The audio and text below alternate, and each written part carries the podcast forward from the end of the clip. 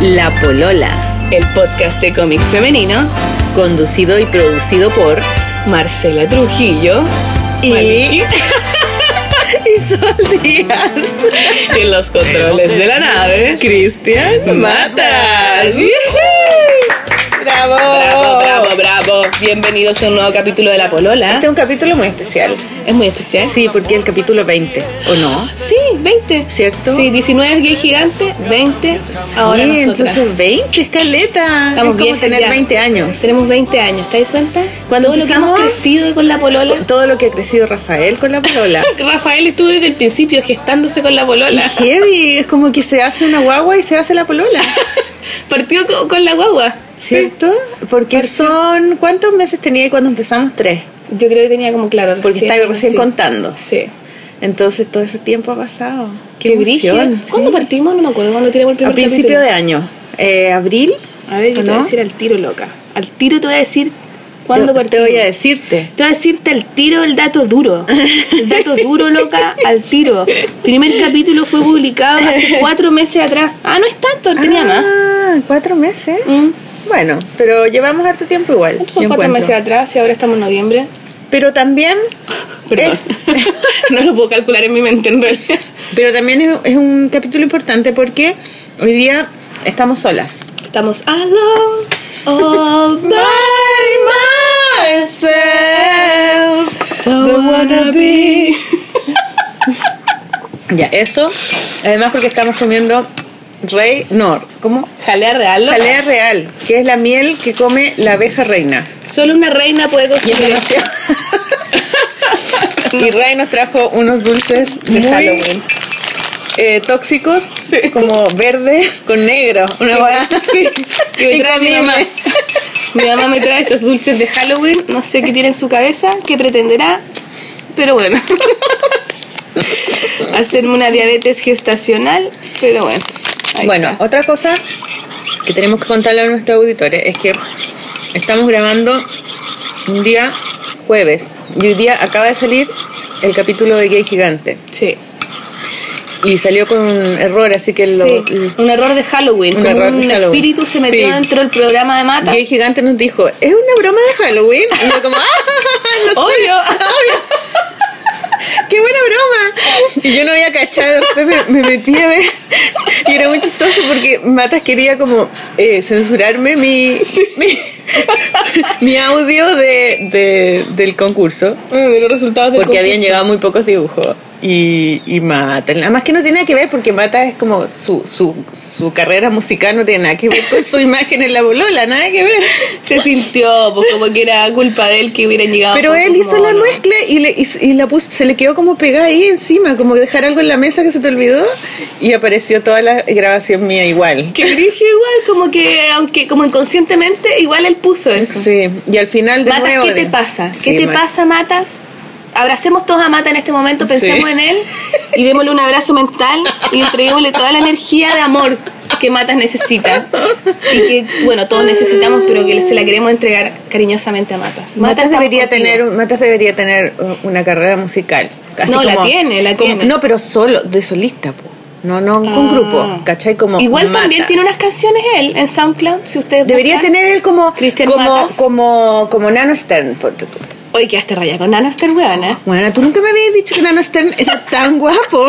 Yo pensaba que era un hippie así como pelucón, amigo tuyo. Es un hippie pelucón, Maliki. Es es rubio, te gustan los rubios nomás. Cualquier wea rubia que pase te gusta, weón. Sin que desmerecer no es que. Nano es una persona No es rubio, muy es- bacán, muy guapo. Tiene el pelo castaño claro, pero además lo tiene largo, parece un vikingo. Sí, es como un vikingo. Tiene carita de niño, es muy lindo. Sí, o sea, es que lo que pasa es, que a mí más y además, su belleza, Maliki, y además es muy es talentoso. muy buena onda, es muy talentoso. Y además es muy buena onda. Sí. Es como perfecto.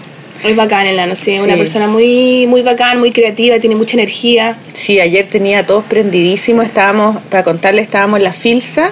Era el lanzamiento del cancionero de Nano Stern que lo ilustró la Sol Mm. y que lo editó Liberalia. Liberales, sí. Y quedó precioso. Mm. Es súper lindo.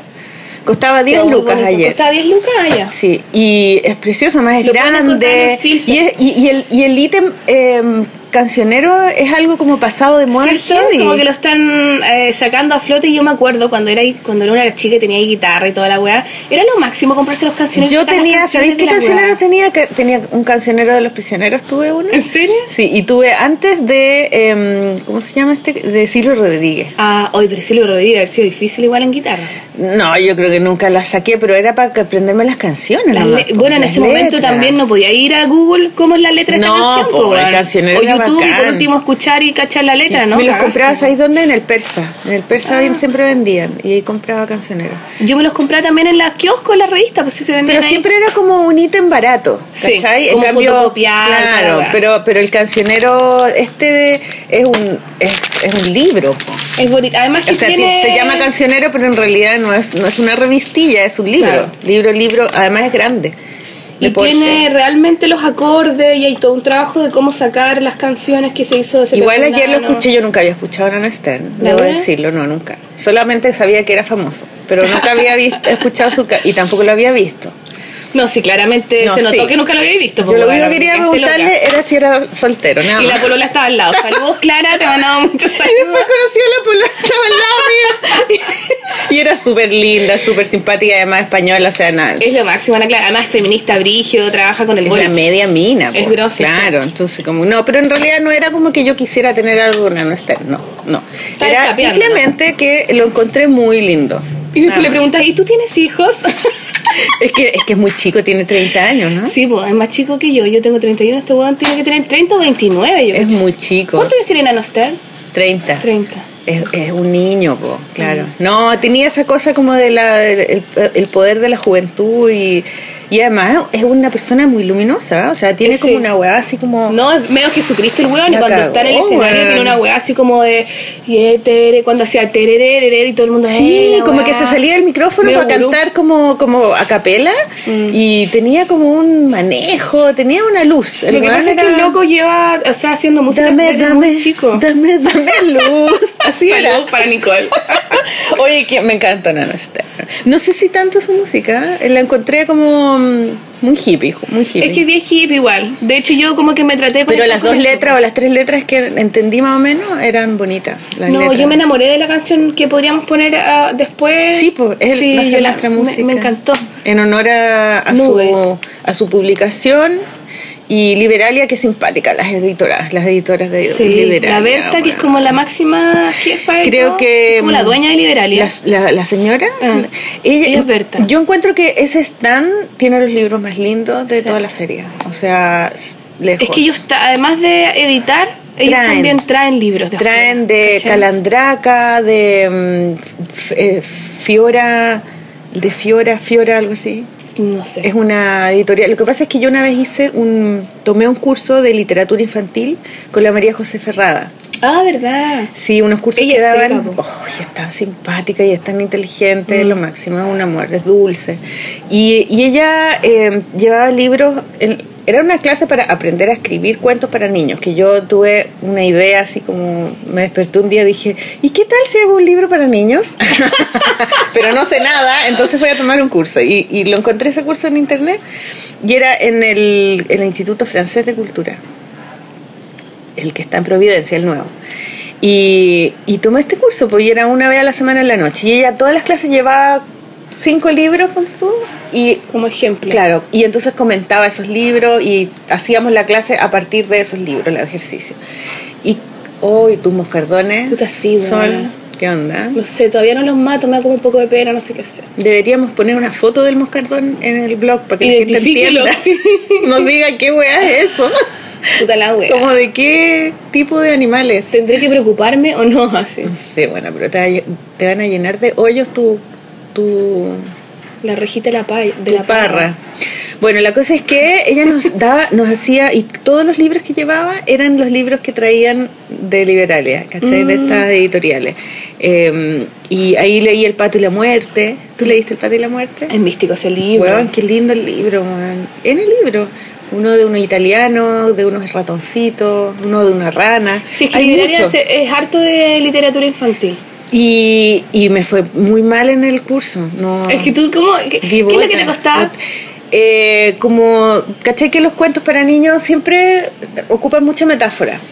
y, y como simbolismo. Uy, las metáforas no son pero nada, amigo Maliki. Bueno, y no me salían las metáforas, yo quería hablar de cosas reales y como realidad, ¿cachai?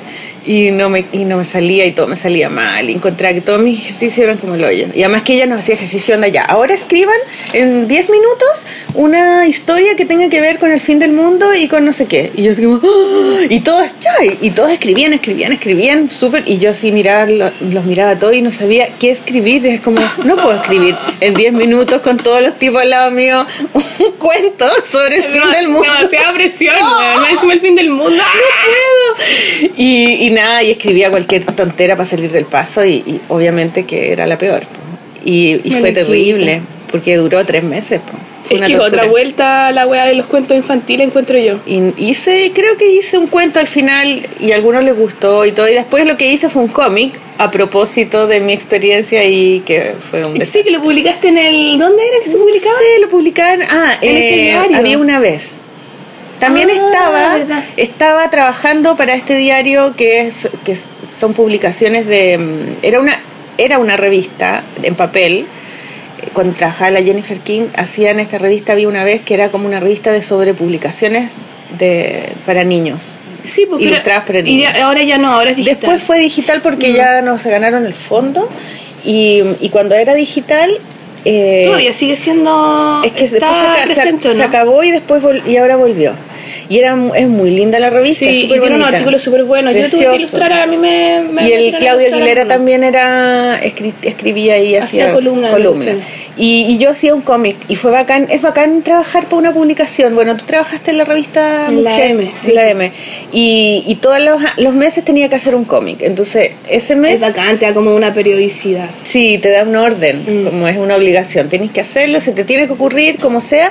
Pero lo más bacán de todo es que al final de un año o de dos años tenés Mm. un libro, po, ¿cachai? Sí, pues yo ya empecé con el eso. Bicharracas 2 y el Bicharracas 3 un poco. Es muy bueno, entonces eh, al final me sirvió de eso. Y me sirvió para conocer el mundo de la ilustración infantil, los títulos y todo. Entonces ahora cuando voy a la feria del libro, como que también son libros que me puedo comprar. Sí, yo, yo me compro a veces en la Feria del Libro, me trato de comprar uno de ilustración infantil y otro de. Claro, es muy bueno porque de además yo, mis hijas ya están grandes y ya pasó el tiempo en que ya les compraba para ellas, ¿cachai? Y además que me pasaba que les compraba y ellas como que nunca pescaron mucho el tema de los libros ilustrados, o sea, les gustaban algunos, pero claro, los leían, no era como las películas que las veían una y otra vez, ¿cachai? Sino que como que las veían y sí, más o menos. Ahora, lo que me pasa con ellas me pasa una agua muy, muy, muy grosa, que yo cuando era chica les leía un cuento en la noche.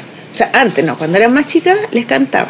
Les cantaba. ¿qué Sí, les cantaba? cuando eran chiquititas, les cantaba canciones de Mazapán o de los CDs que yo tenía que ellas escuchaban, ¿cachai? No ¿Pero le ponía el. CD cantaba No, o tú les cantabas? Yo les cantaba. Ah, Maliquita, Pri- mamá. primero les, ponía las canciones y después les empecé a cantar.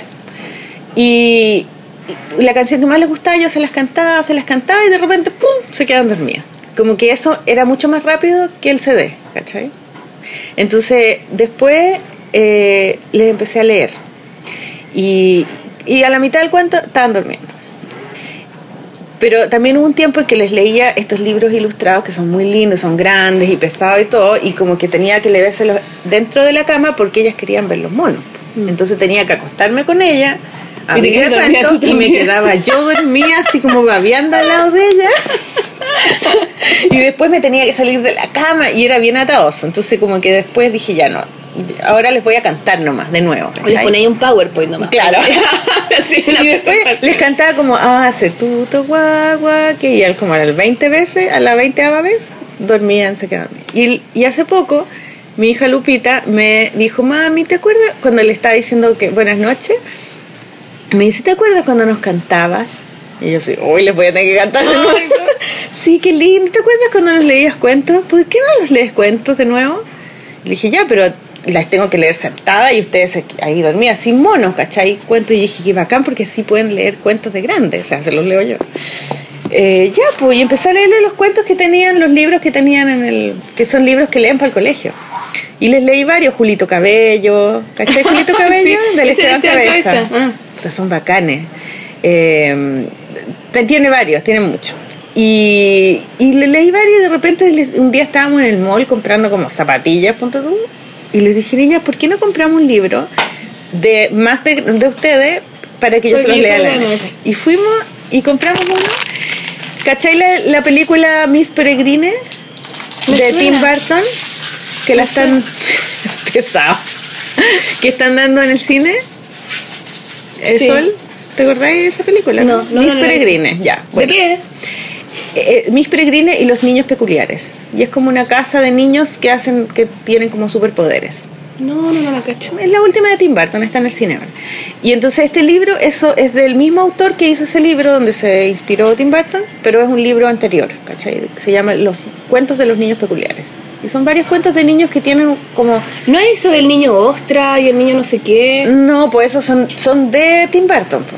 No, esto es, son, es, otro, es un escritor que vive en San Francisco, en California. Y ah, que está inspirado en Tim Burton. No, no, no. Tim Burton ocupó su libro y lo transformó en película. Ah, ya, perfecto. ya. Y, y le estoy leyendo ahora esos libros toda la noche, po. ¿Y qué onda? Es bacán, porque además el libro es súper bueno, po, ¿cachai? Además, qué bonita la dinámica, yo encuentro que es bacán. Y es lindo eso. que se queden dormidas con el sonido de tu voz. En vez de que estén viendo tele hasta la hora del hoyo. Y yo me acuerdo que la, la María José Ferrada nos decía que ella empezó a, a- le gustaba, le gusta leer poesía, le gusta la literatura porque su papá, cuando ella era chica, le leía poesía en la noche para dormir. Y es que ella ese, eso, ese vínculo. Claro, y dice que el, el sonido de la voz del, del adulto eh, tiene que ver, algo que ver con el sonido del corazón, como que eh, tiene que ver con el latido del corazón, ¿cachai? Como que es- hay un- una especie como de... Es que tú estás recitando, además que leer tiene que ver también, ayer el Lano decía, pues como cómo, cómo escribir música y que las palabras son cantadas por esencia, ¿caché? Cuando tú lees algo, tú estás cantando eso igual. Sí, pues le pones una melodía, pero, de hecho la gente que habla en otro idioma, o sea, Es por otra- ejemplo, es otro sonido. los argentinos tienen otro sonsonete, tienen otro, otra música cuando hablan. Sí, pues, no, es bonito. Los colombianos, Los qué preciosa la música que tienen. Lindo. Parece que la de nosotras no es muy linda. Siempre nos hacen bullying. La María nos imita así como, sí, porque vamos a la. así, Qué mal. sí, vamos a ir a la guapa, weón. Pero es música y es bonito Son eso, música, ¿cachai? Entonces sí. todo tiene que ver un poco con ese, con ese sonido y qué bonito también ir contando historias con esta musicalidad, ¿cachai? Yo también a Rafael ahora le leo. Cuando leía, cuando yo decía que recomendé ese libro de la Violeta Parra, la poesía, es, es cuático igual, pues leer poesía también es mucho más abstracto y es mucho más canción también. Ay, yo no, poesía no leo nunca. No, no la entiendo. Pero es que no hay que entenderla. A mí me, yo creo que, ¿sabes qué? A mí me gustan esas weas como la poesía y esa weas, no porque la entienda, de hecho porque no hay que entenderla. Sí, eso es Me bueno. gusta ¿eh? no, no querer entenderla. Ah. Cuando ayer estaba ahí en la charla de Nano Stern, que es muy lindo Nano Stern, eh, te invitaron al escenario a hablar sobre cómo había sido tu proceso ilustrando el libro. Y tú contaste que eh, ponía ahí la música y te ponía a dibujar. Sí. Entonces daba lo mismo lo que dijera la canción, era una cosa de emociones que te brotaban y que tú las transformabas ahí en dibujo. Claro. Es un poco eso, ¿no? Como Sí, pues, de- y es como. Es súper hippie como suena la wea, por eso la gente me odia después. pero, pero en verdad. En verdad es como Hippie eso. abajista, ¿no? Claro, por supuesto. Por supuesto. bueno, es una talla interna que no, no vamos a explicar. ¿No Pero lo la- vamos a explicar? No sé, vamos a ver cómo transcurre el Te programa. pusiste con la Weona. Bueno, la wea es que eso, pues porque era Yo creo que deberíamos mundo. explicarla, porque- Pero después, o ahora. Mira, vienen los, vienen los Los pacos. pacos, conflicto policial, a la talera. Tu mamá nos viene a, a visitar. Perdóname, mamá. No, pero, pero era eso, es verdad, yo eso hice. De hecho, puse ca- caleta de canción en un YouTube, así una lista de YouTube, y me metía como en el mundo del nano, pues, sin, y, y sin, claro, sin querer entenderlo, como tratando de que el inconsciente un poco fuera jugando y fuera fluyendo. Y como los dibujos son súper sencillos, Mm. yo podía hacer varios, ¿cachai? Entonces hago uno, después hago otro, y entro como en una dinámica media... Además tiene que ver trance, con tu, con tu mismo universo, con tu universo de Sí, ilustrativo. pues, además que yo ahora estoy haciendo mucho estos monos así. ¿Te acordás ¿cachai? cuando hiciste la, la exposición de, de la plop que hiciste? ¿Te acordás? Que hiciste unas pinturas, sí, que hiciste unas pinturas con en madera con Sí, témpera. Sí, sí, me acuerdo. Ya, ahí empezaron está- esos monos, sí. ¿cachai? Que son como unos seres que no son tan realistas, pero igual son personas. Claro. Son personas que tienen gorros, que son medios magos, Sí. una cosa media mística, enanos grandes, Sí, las como hojas gigante. gigantes, Sí, rara esa weá. Y rayos. Mm. eso viene de la Orquesta del Viento, que es también un proyecto musical que yo empiezo a hacer estos monos y después los tiré en madera, ¿cachai? Y ahí hice la exposición. Pero eran como bloques, era todo así, todo pintado. Sí. Y ahora estoy como tratando de que sea lo más sencillo posible, al revés, ¿cachai? Donde, donde hayan colores y líneas. y el proceso que hago es muy loco porque... Tenemos gusta. un nano acá. Sí, nos están repartiendo dulcecitos. Gracias, Raimundito.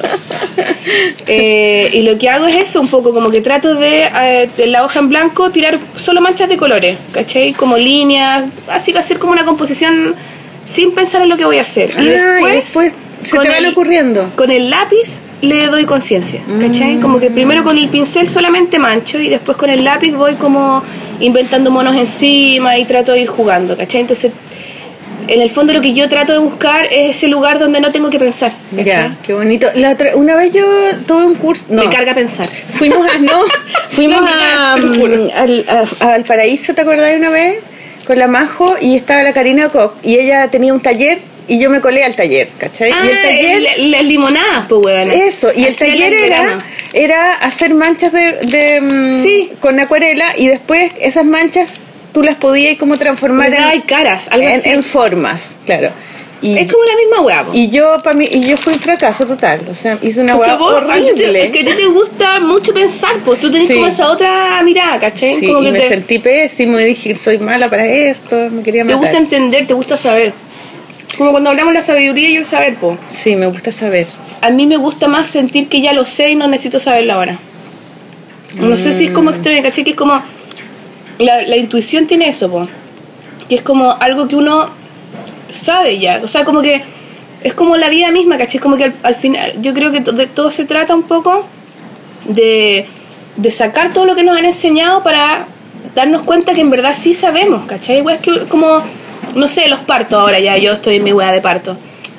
Es natural la wea, tú sabís, tú sabís cómo amamantar a tu hijo, naturalmente uno Sí, lo sabe. pues, no que pasa tenés que, leer un libro para que para saber. Claro, lo que pasa es que te han metido tantas ideas y tantas weas que lo único que hacen es perderte y llenarte una información que no te sirve de nada. Además que alguien te puede estar diciendo, mira, esto es lo que hay que hacer y eso es lo que se hacía hace 20 años atrás y a lo mejor ahora ya no se hace eso. Mm. y a lo mejor Ahora tú ya- sentís que no claro. querías hacer esa wea cuando Claro. decís, no, es que a la guagua tienes que hacerle tal y tal y en tal fecha, no, nunca hagas esto, bla, bla, bla. Y yo digo, yo escucho esos consejos, pero en mi mente siempre pienso, no tengo idea, Mm. porque todavía ni siquiera lo conozco, no conozco ni siquiera cómo se va a comportar, entonces ¿cómo voy a poder yo de antemano estar diciendo voy a hacer esto y a los seis meses tal y Claro, yo creo que la intuición tiene que ver con la, con la, con la confianza que tú eh, te tienes ha- hacia ti mismo. O sea, tenés que en algún momento como tener confianza en ti mismo y decir Claro, ya, sí. aquí está todo lo que yo necesito, hay que abrir las puertas y esperar que, ¿cachai? ¿Qué Que una sabiduría interna me diga lo que tiene que hacer. Alivianar es como limpiar el, el- el camino entre lo que tú ya sabí y lo que va a pasar, ¿cachai? Decir, ya, voy a limpiar toda esta weá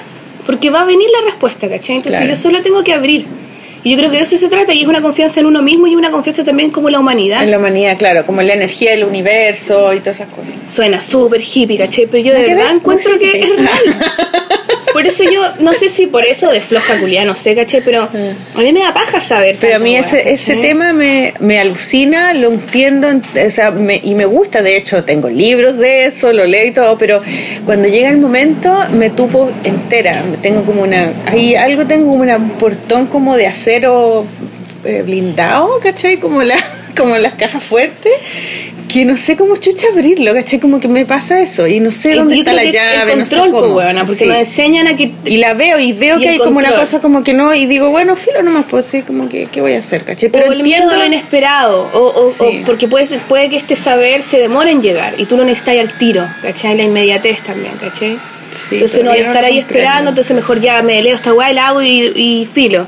Bueno, también en el camino hay, no hay como una weá tampoco tan hippie como que es como mantener la weá abierta, como que obvio que sí, de repente uno lo encausa y lo busca y lo trata de, eh, de invocar, no sé, ¿cachai? Es como cuando tú sentís que algo comprendís de algo, a mí me pasaba harto eso, de repente hay un tema que yo digo, sí, yo entiendo esta weá, pero no la, no la logro como tomar en mis manos, ¿cachai? Solo que la veo, pero la puedo rozar con los dedos, las puntitas, pero no lo logro tomar y ver acá, así encima, ¿cachai? Claro. Entonces- no, lo- no lográis verlos como con la razón. Claro. Que la razón como que te pone las cosas en línea y te dice, este es el principio, este es el fin y esta es la razón. Y, Claro, y ¿cachai? esto es como que esto, te y lo para califica. acá, y aquí va esto y aquí va lo otro. Claro, y, te lo- y- y y le pone límites para que tú para que podáis entenderlo, digamos, pero y eso Pero- creo que es lo que a mí me complica, como que trato de hacer eso con todas las cosas y hay cosas que no que no, que la- no dan. Las cosas más eso, importantes claro. de la vida No se eso, comprenden, ¿cachai? claro, el mundo de la puta la cuando tú decías el universo, cuánto mide el universo y cómo no esas weas no se pueden, no no no las podías entender. La otra vez que Aunque estaba con, em, cálculo, en tu cabeza no cabe esa Estaba wea, con ¿cachai? Mata en, en el auto. y una talla tan- Me quedé para adentro con la ¿Por talla que me tiró. Estábamos con el teléfono y como que le pasé el teléfono para que viera un video, ¿cachai? De una música que te- tenías que poner. Y como que la cuestión se prendió sola. Y me dijo, ay, que se prendió sola. Le dije, ay, es que mi teléfono es súper sensible. Y Mata me dice, algo sensible que tenga po. Maliki. Oh, y fue heavy porque dije, de verdad, ¿tú encontrás que yo no soy sensible? Me dice, no, no sé, eres un poquito ruda, ¿cachai? Como que tenés como todo así. Y yo me siento súper sensible, ¿cachai? Como que soy artista, ¿cachai? Como que el arte, no sé. Pero claro, pero parece que sí, porque, por ejemplo, cuando estuve en ese curso, yo tenía conflictos con, la, con, con dejarme llevar, ¿cachai? Con tener confianza en mí misma. Es como que no puedo escribir con todas las personas acá, tengo que escribir en mi pieza, tranquila, ¿cachai? Con... Es que eres metódica, quizás, pero eso no quiere decir que no seas sensible. po. Obvio que eres sensible, todos somos sensibles, pero es como tú te aproximáis a, a encontrarte con esa sensibilidad nomás, ¿cachai? Pero es heavy que te digan algo que tú no querías escuchar. Sí, po, es verdad. Me queréis sacar la weá, weá, a pensar. Bueno, estamos hablando cualquier weá, pero en realidad Sí, nuestro tema nuestro no lo tema no era de esto. Estamos un poco drogados. Primero verdad. deberíamos contar, es que hem- hemos tenido como unas experiencias muy buenas. Sí. Sí, mira. Fuimos a la charla, deberíamos decir Dimos eso. nuestra primera charla como, como podcast. Como podcast La, La, Polola. Polola. Nos invitaron al festival, No, a la feria Cohete ah, Lunar. a la Feria Cohete Lunar, que se hace todos los años, dos veces al Dos año. veces al año, sí. En la Universidad Diego Portales, en la Escuela de Diseño, Arte y Arquitectura, que es donde yo hago clases de pintura. Y donde yo iba a entrar a estudiar. Ah, ¿verdad? ¿Y no entraste por qué? Quedaste en la Porque Chile. en la Chile, sí. Y eh, era una feria en el patio de la escuela, en el patio central, y había muchas mesitas con eh, chicos que vendían eh, stickers, eh, Poleras, fanzines, poleras, bolsos, Cositas de cerámica. ropa. Mm. eh, había un escenario para grupos que Claro, tocaban. vivo. Eh, Había un sector de comida. habían, claro, unos que vendían comida vegetariana. Oh, yo quedé, pero mal. Yo también, palpico. Oh. Y esas trufas exquisitas, que eran como un orgasmo místico. Era como que estábamos teniendo un orgasmo caminando por la feria, Oh, como qué masticando weá. lentamente. Era esa como trufa, chocolate al 100%. weá. No, era lo máximo. Era increíble. Y estaba la. mm, Estaba la. ¿Cómo se llama mi amiga que tiene esta tienda marmotoide? La Ah. Pamela Cádiz, vendiendo sus eh, Productos. materiales, productos que trae importados de, para pintar. Eh, y hay un, había una sala en el subterráneo donde se hacían las charlas y nos invitaron a dar una charla. Entonces llevamos como imágenes de los dibujitos que La hacemos las ordenó porque es metódica.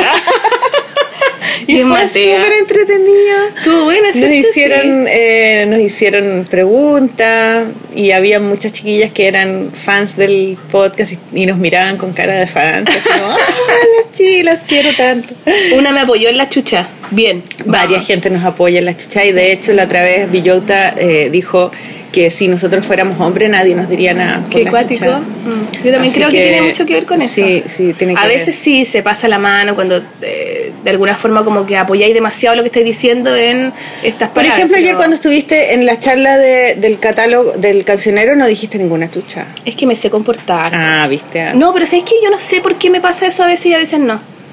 Yo creo que cuando empiezo Te como... en confianza. Quizás cuando estoy más en confianza me, se me salen más. Mm. O cuando estoy más ansiosa de decir lo que quiero decir y como que voy más rápido, ¿cachai? También quizás ahí digo más chucha, no sé.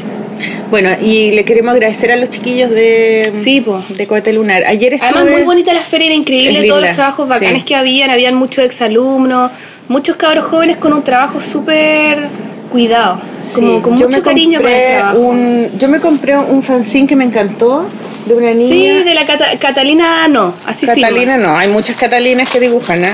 Sí. Catalinas no, Cata, Catabú, Cata... Ella era alumna mía, la Catalina Bo. Catalina no, no es la Bu. Se llama You Break My Heart, I Break Your Bones. y son puros dibujos como... No hay una historia, no es un cómic, pero son como ilustraciones, como escenas de cómic. Y son vi- violentas. Sí, tiene una cosa media sexual violenta. Súper buena. Pero es muy bonito el trabajo de ella, Vamos a poner unas fotos ahí en el...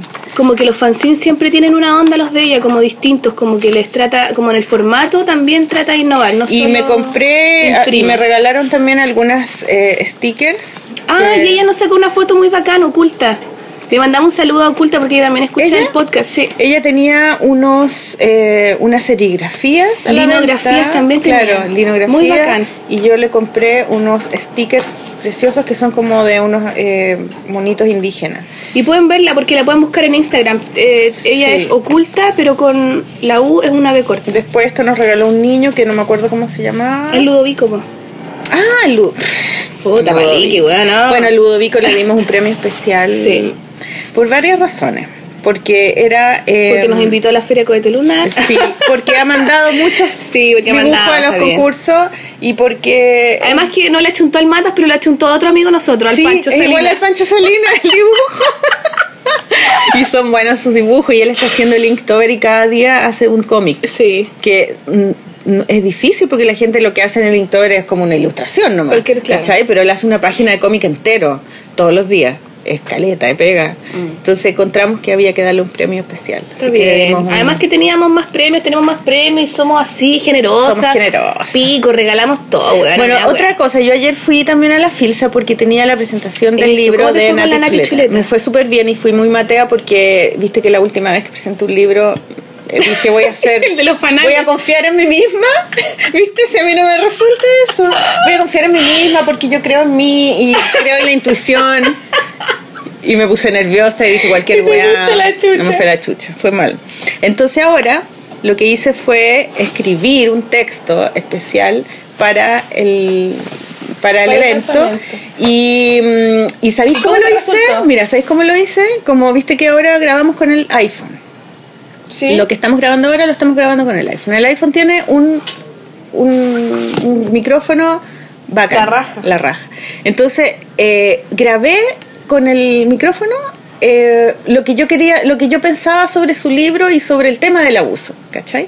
Y lo grabé, ¿cachai? Y, y me, en el, iba en el auto, después en mi taller limpiando, no sé qué, y grabé todo, y después lo puse, lo escuché, y ahí empecé a escribir, ¿cachai? Ah, pero igual hiciste un proceso como de Claro. irte como en una naturalidad y después ya bajar. Sí, claro, como que traté de, para no ser tan así dura. Y quedó súper bueno y bueno, no sé, fueron tres páginas. Porque hablé de su... Primero empecé a hablar sobre, sobre el cómic que me gusta a mí, ¿cachai? El cómic de autor. Que a y sobre todo el cómic de mujeres, que hablan de su vida, que hablan de su... que es como una necesidad, más que más que una, la razón de entretener a los demás. Es como que yo necesito hacer esto porque tengo que sacar eso de mi organismo y tengo que transformarlo en un cómic, ¿cachai? Esa necesidad. Y, y después empecé a hablar sobre los cómics que tenían que ver con abusos que yo había leído en Estados Unidos, ¿cachai? El, el que yo leí de David Drexler, que era como, uy, que era terrible, y que esa sensación como de que, de que te pone incómodo el tema, ¿cachai? Y después empecé a hablar de por qué el abuso era algo que a la gente no le gustaba hablar, ¿cachai? Empecé a contar de que, por ejemplo, cuando era chica mi mamá, yo nunca, nunca oí hablar de abuso, pero sí mi mamá decía que todos los curas eran degenerados. ¿Tu mamá? ¿En serio? Tiene toda la razón. Y eso en los años Te 70. estaba previniendo, güey. En los años 70, ¿cachai? Y ella decía, no, todos los curas, mijita, son todos degenerados, así que no confía en los curas.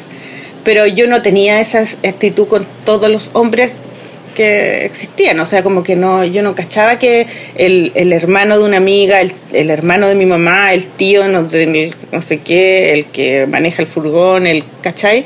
Todos son potencialmente degenerados, podrían serlo, ¿cachai? Qué Yo no sabía eso, ¿cachai? Entonces, como que más grande me empecé a dar cuenta de eso. Y, y es súper heavy, pues como que nadie quiere decir que tenés que desconfiar de la, de la persona que está en tu casa, ¿cachai? y en este libro generalmente siempre sí, están pues y en este libro eh, eh, especial, específicamente era el pololo, el padrastro.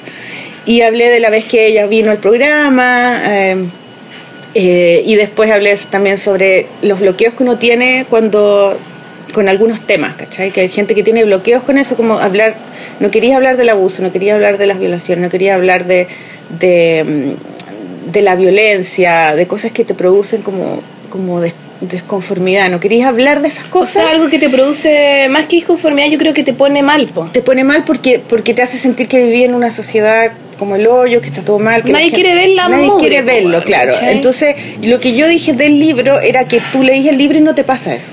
¿Cachai? Y que tiene esa cualidad de que tiene una liviandad con el tema a propósito de que ella pone este, este personaje de fantasía que es, que es súper Claro, como que lo liviana harto Y entonces, que, y eso que, y, es, y, y lo dije, que en realidad la gente, hay muchas personas que dicen, no me gusta este libro porque aliviana mucho el este tema, pero yo encuentro que eso es lo bueno del libro, porque es un tema que es súper complicado de hablar. Además, es ¿cachai? que yo me he dado cuenta, yo también pienso que, como que yo lo leí, también dije, entendí toda la weá y yo encontré que era, no era tan pesado como denso ni No, tan po. horrible y que no te producía una weá asquerosa No, dentro po. tuyo, ¿cachai? Que, que tú te acordás que me prestaste el otro, que yo quedé así más, como Uno que queda súper mal cuando Pero a mí igual me gusta, me gusta quedar así como media cochina con la weá porque me... me, me- Porque es una, una, me llega la claro, emoción, una po, emoción grande, Me- real. Claro, es bueno que me pase eso. Y yo con este libro sentí que no pasaba eso, no que por eso era malo necesariamente, pero que era como que estaba mucho más digerible para la gente. Pero sabes que me doy cuenta y otra gente me ha comentado que le ha- a, a otra gente le produce mucho eso. Entonces yo me doy cuenta que uno tiene sensibilidades diferentes nomás, o como que para ti es distinto.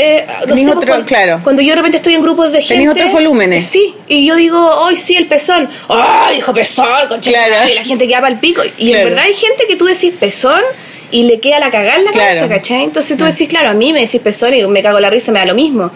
Ah, no, weón, no sé, escroto, weón. que me- como que no, no colapsáis, ¿cachai? Claro, Te reí. verdad, Pero sí. hay gente que esa weá le produce. Entonces, de ahí entendí que quizá este libro también, para que no fuese tan fuerte, fue a propósito también... Yo creo que tiene que ver con la edad, que ella también es joven, Claro. ¿cachai? Y porque ella necesita sacar esa historia y la saca de esa manera, y está bien, porque... Claro, desde lo que ella también... Y, y- y hace que el libro sea más universal también, que lo pueda leer Eso. cualquier persona. Es que eso creo que de alguna forma al final se transforma en un valor. Y ¿cachai? porque también es un tema que tú, si te pasa a ti, es parte de tu vida, ¿cachai? Entonces tampoco es como que, ay, sí, yo fui abusada. ah". No, es como, sí, fui abusada, bueno, y nunca más voy a ser abusada, ¿cachai? Es como, Y además que, weón, hay millones de formas de ser abusado, ¿cachai? no digáis que- eso porque es un secreto, porque no Sí. sé qué. Entonces cuando tú dejáis, cuando le sacáis esa aura, aura de algo como raro, Como secreto, misterioso. misterioso, sácale esa cáscara y es una hueá normal que está mal. Claro. que hay que denunciarla y que no está bien que lo Y hagan, eso queda ¿cachai? claro en y el que libro. y que el weón es el que lo hizo y no uno, ¿cachai? Entonces, y eso es lo bueno del libro. Y, y, y, y- y de alguna manera lo, lo escribí y quedó claro, ¿cachai? Ahora, lo que sí pasó es que cuando yo llegué la otra vez a, a presentar el libro de los fanales, yo llegué como súper confiada, ¿no? Todo bien, y llegué y estaba lleno de gente. Y, to- y era puro público que yo no conozco, ¿cachai? Como intelectuales, teóricos, hist- Es que por eso te asustaste, Me- pues, weona, sí. porque era como que estaba ahí en corral ajeno. En- completamente. Y aquí llego y había muy poca gente, ¿cachai? Que el libro ya es como la tercera vez que lo presentan. Sí. Era eh, Filsa a las 5 de la tarde, había poca gente. No, y Filsa tiene como 100 lanzamientos al mismo Sí, tiempo. pues, entonces, complicado y eran todos como muy gente joven y yo dije, aquí yo podría improvisar sin ningún problema, pero tenía el papel escrito y ya dije, tenía que escribir. Le dije, perdonen, no se aburren, no sé si se aburren. Igual le, le puse algunos chistes y todo. Y, y resultó bien y todos como que estaban atentos, nadie se quedó dormido. Y, y fue bien emocionante, ella como que casi se puso a llorar al final. Le Qué puse como un bacán. final medio Hollywood así. Ah, Pero igual, pues una explosión bien. y unos extraterrestres, Claro. así como Hollywood. No, y yo amor romántico. Y en finalmente realidad lo bueno- él llega y la salva. No, claro, como que en el fondo lo bueno de, de haber hecho ese libro para ella es como que se sanó, que, Claro. ¿no? y que además ayuda a otras mujeres y a otras niñas Sí. a recuperar su dignidad. No, y pone el tema en la palestra que ya también se discute. Y estaba también una niña que era la, eh, la de presidenta o directora del, eh, del grupo de mm, acoso callejero. Ay, ¿cómo, cómo se llama? ¿Arolas? No, ¿cómo se llama ella? ¿Ah? Chuta, no me acuerdo ahora. Pero García Huidor o algo así, no sé. no. Pero era una niña muy joven y, y muy simpática y ella habló sobre el abuso, sobre, sobre explicar que, que el abuso callejero hay que pararlo y hay que... No sé, hablo de... Es cuático. Bueno, nosotros tuvimos todo el capítulo hablando a la Nate Chuleta del abuso y el abuso es puta sexual, es muy cuático, pero hay un abuso, hay abusos de poder, hay abusos de entre maltrato entre las familias, intrafamiliar, madre hijo, entre hermanos, entre puta, hay tantos niveles y formas de Y también hablé de, de, de, ese, de esa mujer machista que uno lleva dentro, que es la que Sí, yo la otra vez La que tú yo la vez que tú presentaste aquí que en la polola. que, que, que yo, yo tengo que aprender a, a, a- aislar esa, esa maligna machista y educarla, po, ¿cachai? Claro. Porque dentro O sea, de uno... identificarla y decirle loca qué onda. Claro, hay, hay narraciones que uno, se- que uno las repite por hábito y que son machistas, po, y uno no sabe que son machistas, pero las repetís, ¿cachai? Mm.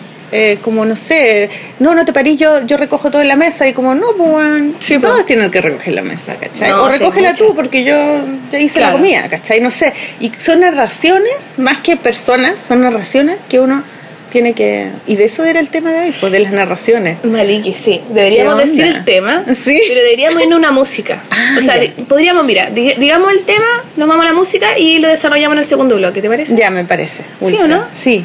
y ahí vamos tema como a hablando de los libros y toda la weá. De, de tu amigo guapo. el. De, de Nano, sí, vamos a poner a Nano Stem, ya que recomendamos su cancionero, les vamos a poner fotos en el blog. Siempre les ponemos fotos en el blog, vean el blog. Em, pongamos esa que a mí me gustó, La Nube.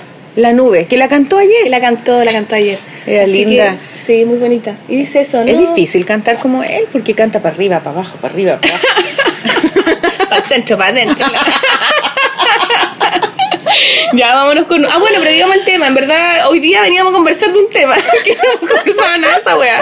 Pero veníamos a conversar de la. Era un tema que yo te vendí hace mucho tiempo. Sí. Deberías decirlo tú, weona, porque tú me lo vendiste. Yo me la compré al tiro La también. autobiografía y la ficción. Sí. De cómo uno eh, en el cómic podís echar mano a lo que te a lo que te pasa a tu vida real o podís empezar a cambiar eso y transformarlo en ficción y de, de una contar una historia inventarla ¿cachai? Claro. Y la pregunta es si existe realmente la diferencia entre la autobiografía y la ficción. Claro, ¿Qué tanto es, qué es, qué es real y qué es mentira? Claro, como la autobiografía es como la verdad. Claro. O sigue siendo una narración de ficción. personal, subjetiva, que ya quizás ahí siempre hacemos ficción. Siempre hacemos O quizás ficción. siempre hacemos autobiografía porque la ficción que uno hace siempre tiene que ver con lo que uno también lo que va uno te- percibiendo te y está quiere contar. pasando, claro. Entonces, bueno, por, por ahí nos vamos a meter en el segundo bloque, así que los dejamos invitados y por ahora nos vamos con Nube de Nano Stern. Nano Stern, mijito rico.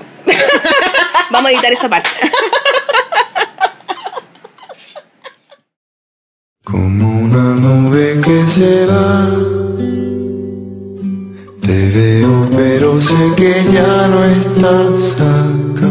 Tu forma cambia con el viento que me hace imaginar. ¿Quién sabe qué dibujará? El cielo en tu mirada que reflejará las variaciones de una atmósfera que te iluminará. Día te condensarás y como lluvia caerás. Yo no voy a protegerme más.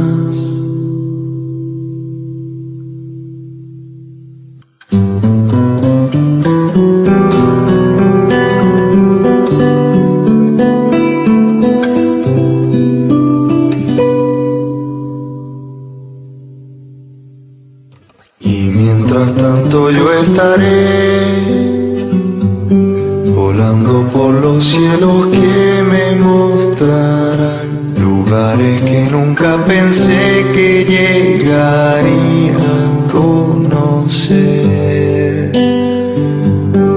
Así me dejaré llevar por las corrientes que me hagan navegar y muchas nubes pasarán, pero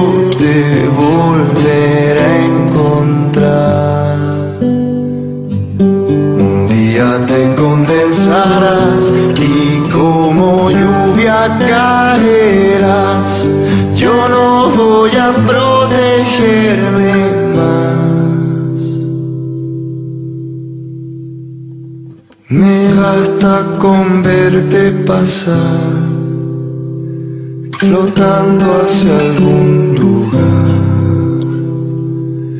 Me basta con verte pasar, es casi como volar.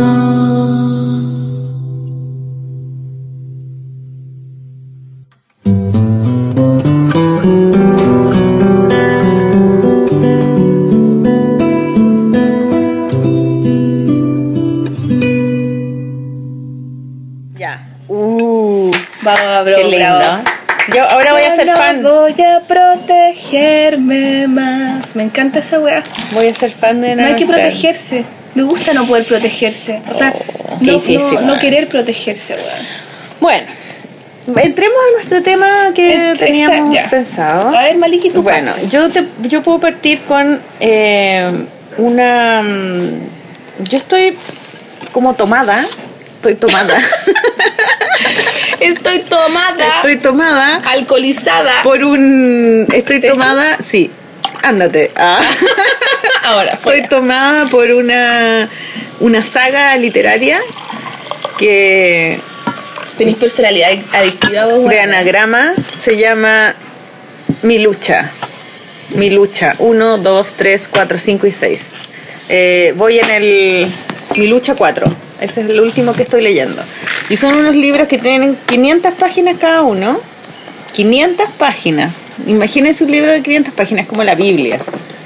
No, un poquito más chico que la Biblia. No, igual es terrible, gordo. De esos libros anagrama amarillo que tienen la fotito de cuadradita al medio. Ya. Ya. Y Ponemos fotos, porque estos libros, me lo, este, esta saga me la recomendó. Ah, es de Karl Ove Knausgaard. Y que tiene. Knausgaard. Knausgaard, Y tiene como una apóstrofe, así un circulito arriba de la A, que es un, un nombre noruego. Y esto, este autor me lo recomendó eh, mi editor de Random, Gonzalo Eltech, a quien le mando muchos saludos Saludos a Gonzalo. gran editor, muy simpático, buena onda.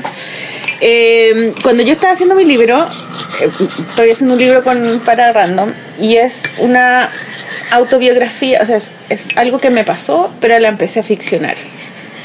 Y yo así, obviamente, como súper eh, cuadrada, y es como, ¿cómo voy a ficcionar? Nada que ver, nada que ver. Eso no corresponde. ¿Es real o no es real? Claro, entonces empecé como a meterme en ese camino y, y él me y él me dice, mira, hay un tipo que está haciendo que está haciendo algo que no hacen mucho los escritores, que está escribiendo su vida entera tal como es, pero sin cambiarle el nombre a nadie. O sea, todas las personas tienen el nombre que tenían real y, y está contando todo, así desde chico, de lo que más se acuerda, hasta todo lo que pasó, todo, todo, todo. todo. Pero es muy especial porque es sin humor. O sea, es como un relato. un relato de su vida como así un vómito, vómito sin humor y, y, y- y sin censura ¿cachai? entonces eh, me, me el primero lo empecé a leer y quedé completamente enganchada porque era sobre la muerte de su papá se llama La muerte del padre y empezaba el libro cuando y él en el fondo lo que hizo es que empezaba a escribir él era escritor de novelas y llevaba ya como tres novelas muy eh, eh, exitosas en Noruega y que se publicaron en toda Europa y todo. Y eran de ficción. Y normalmente en ese país o en esas culturas la gente no, no cuenta su vida. No, es No como que lo privado es privado, ¿cachai? Son como religiosos, eh, ¿cómo se llama esto? Que son como de esta religión católica, pero... ortodoxa. No, pues no, eh, protestante. Ah. ¿Cachai? Que los protestantes sí, como que son piola, como que no, no cuentan chismes, no cuentan su vida, no creen en los santos ni en la Virgen, ¿cachai? Es como puro Dios nomás. Y tienen O sea, más sencillo. son más- sencillos, claro, tienen que trabajar nomás, ¿cachai? Son como muy austeros y como que su, ro- su rollo es trabajar, trabajar y ser los mejores, ¿cachai? Muy vikingos. y, y No, pues entonces... el vikingo tiene que matar igual un poco. po, Pero ellos son el centro de la web, pues ellos son los- tienen que llegar, a la- tienen que ganar, ¿cachai? Y no tienen como esa cosa como tan católica, latina, romana de el sufrimiento, el dolor, no, Ya. como que eso no está, ¿cachai?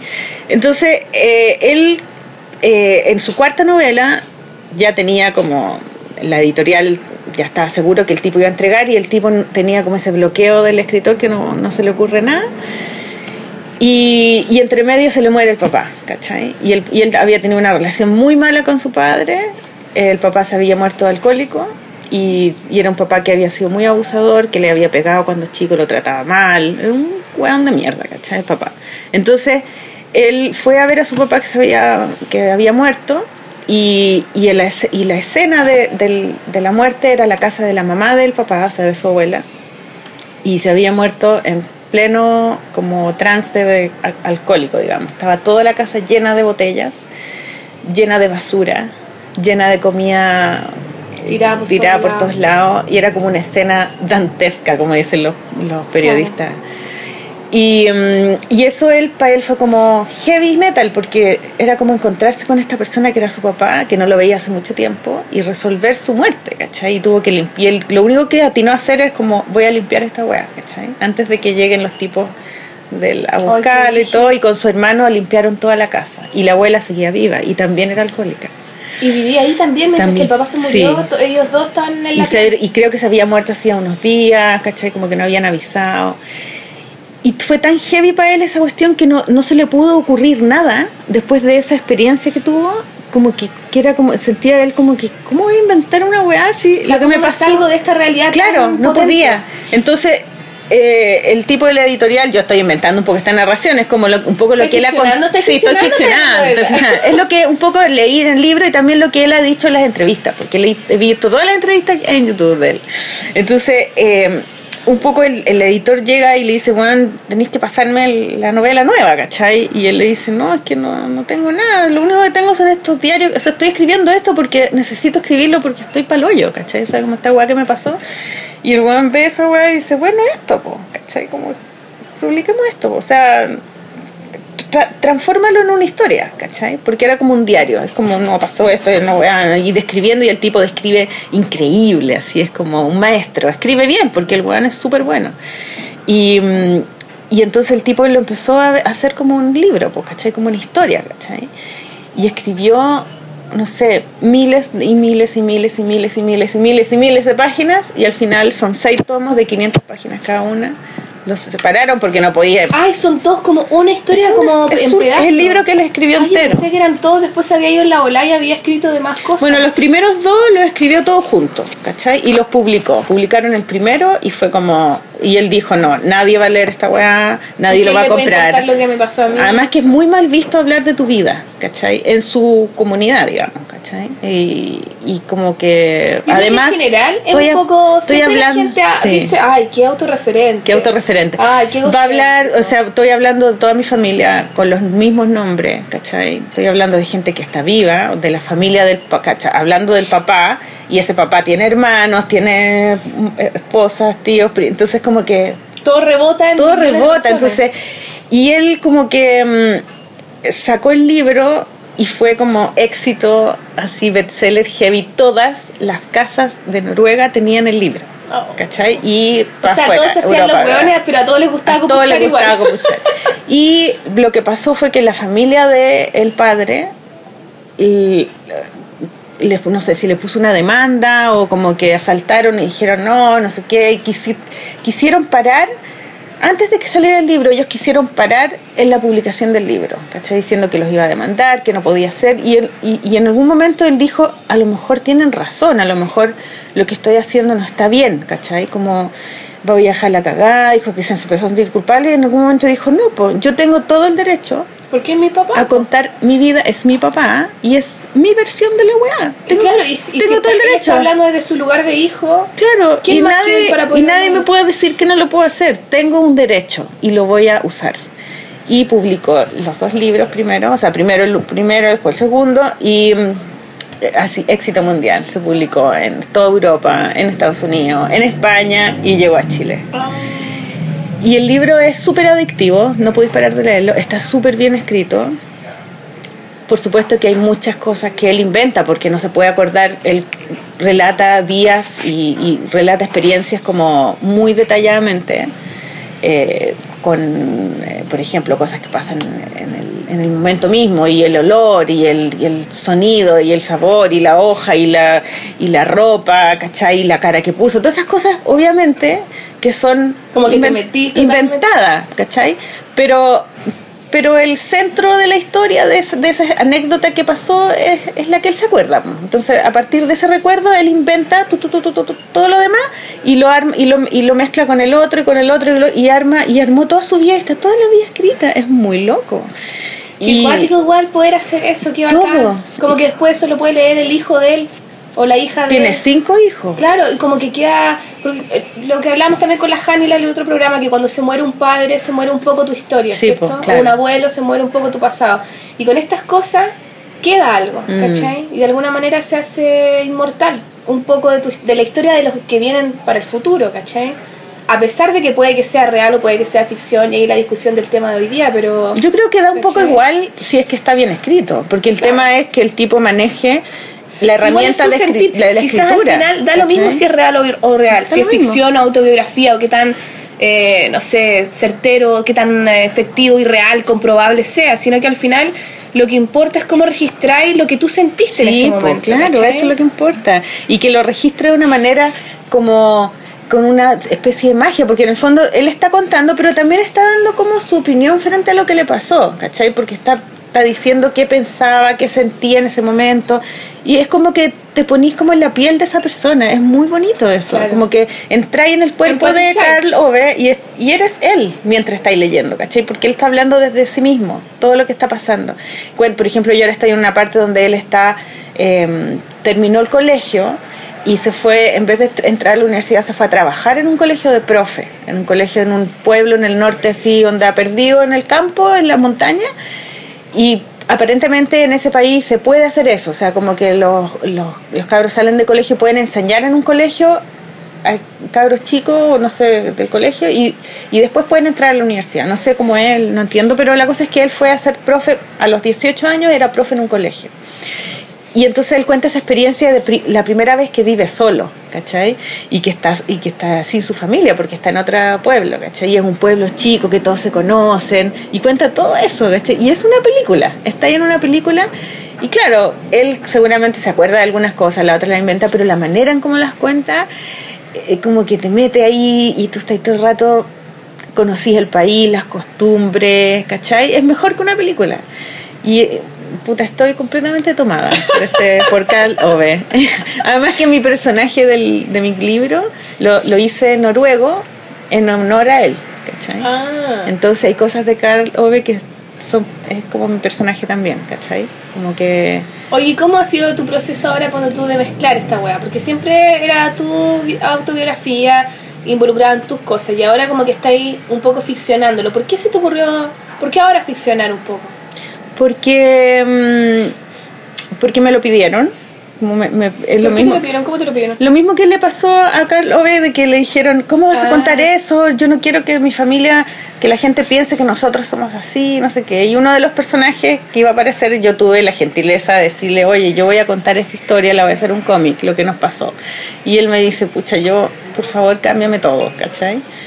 Y yo, buena onda, porque tenía buena onda con él, dije, vale, voy a cambiar todo. Entonces cambié todo y al cambiar todo Ya podía se transformó en ficción y O sea, empecé... cambiando una weá, ya te daba el pie para poder cambiar lo No, que y ahí quisieras, sentí, claro, me sentí con el derecho a cambiar cualquier, lo que quisiera. Entonces hay cosas que son real, que pasaron y hay otras que no, o hay otras que pasaron en otro momento y yo la puse ahí y empecé como a hacer un patchwork de cosas.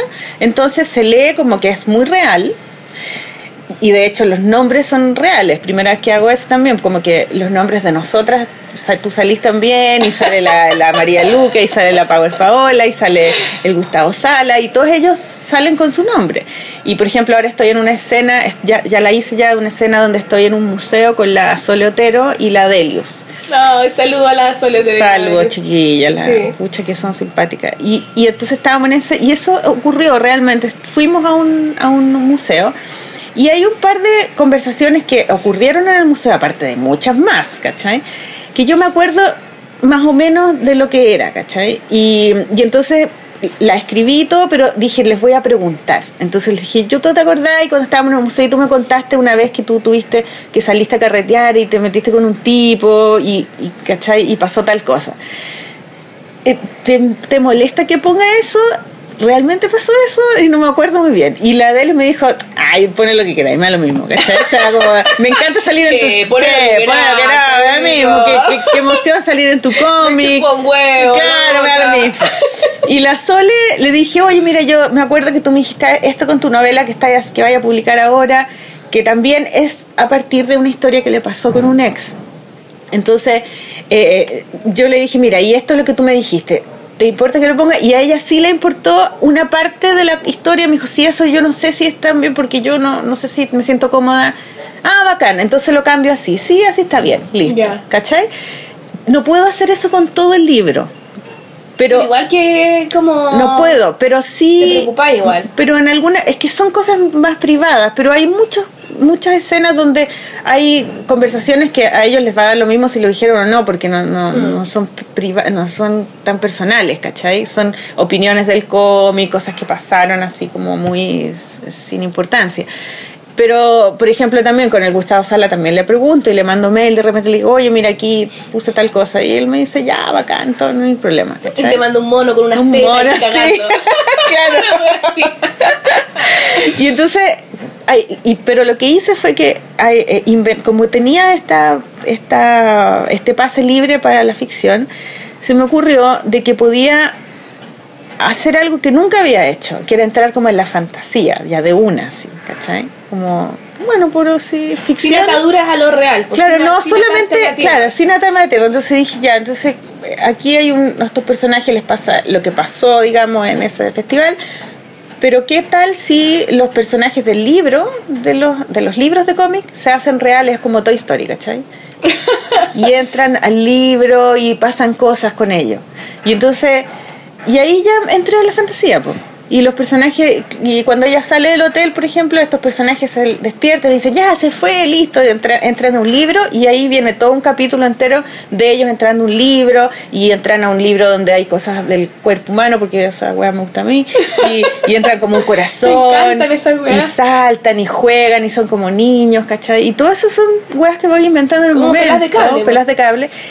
Y encontré que eso era bacán, o sea, como que nunca lo había hecho y ahora como que esa es la parte que más me gusta dibujar, más que lo real. O sea, cada vez que vuelva a, la- a los personajes reales, como que estoy tratando de terminarlo luego para volver a la A parte jugar. donde ellos juegan y pasan cosas.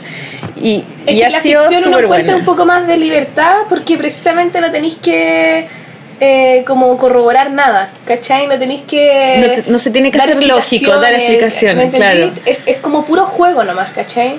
Pero a veces dentro de la ficción también existe una lógica en sí misma, pues como cuando uno inventa un mundo, igual este mundo inventado, no sé, pues yo puedo inventar, ya hay un planeta en donde todos eh, viven por primera vez, pero en el planeta que, que eh, respiran, sí, respiran, no sé, flores. Ah, y las flores vienen de unas abejas gigantes, pero las abejas gigantes viven en la montaña, entonces si viven en la montaña no pueden bajar. Entonces, igual, Pero a igual- pesar de que uno crea que tiene total libertad, igual de esa, esa libertad para que tenga sentido tiene que tener cierta lógica. Claro, pero igual esa lógica no va y la vaya a explicar entera, onda No. ya. Manual para entender este libro. No, Ellos respiran flores, no. sino que de repente, claro, de repente, pero también ni siquiera lo tenéis que pensar tanto. De repente lo dibujáis y es como, ah, eso es, po. Claro, ¿Cachai? sí, claro. Más, pero, más eso pero que... si lo dibujáis una vez, que tú decís, ah, respiran flores, después no podías hacer que estén respirando tierra. No sé, ¿me entendís? Porque ahí se te rompe la fantasía igual, ¿caché? Como que la fantasía, para que exista la fantasía, igual tiene que tener lógica.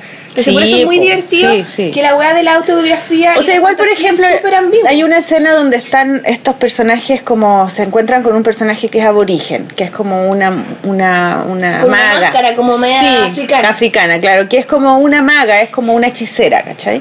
Y ella ella es completamente eh, puro instinto sexual, ¿cachai? Y ella no habla, ella repite las palabras que los demás dicen y salta y baila y como que quiere estar en éxtasis todo el rato, ¿cachai?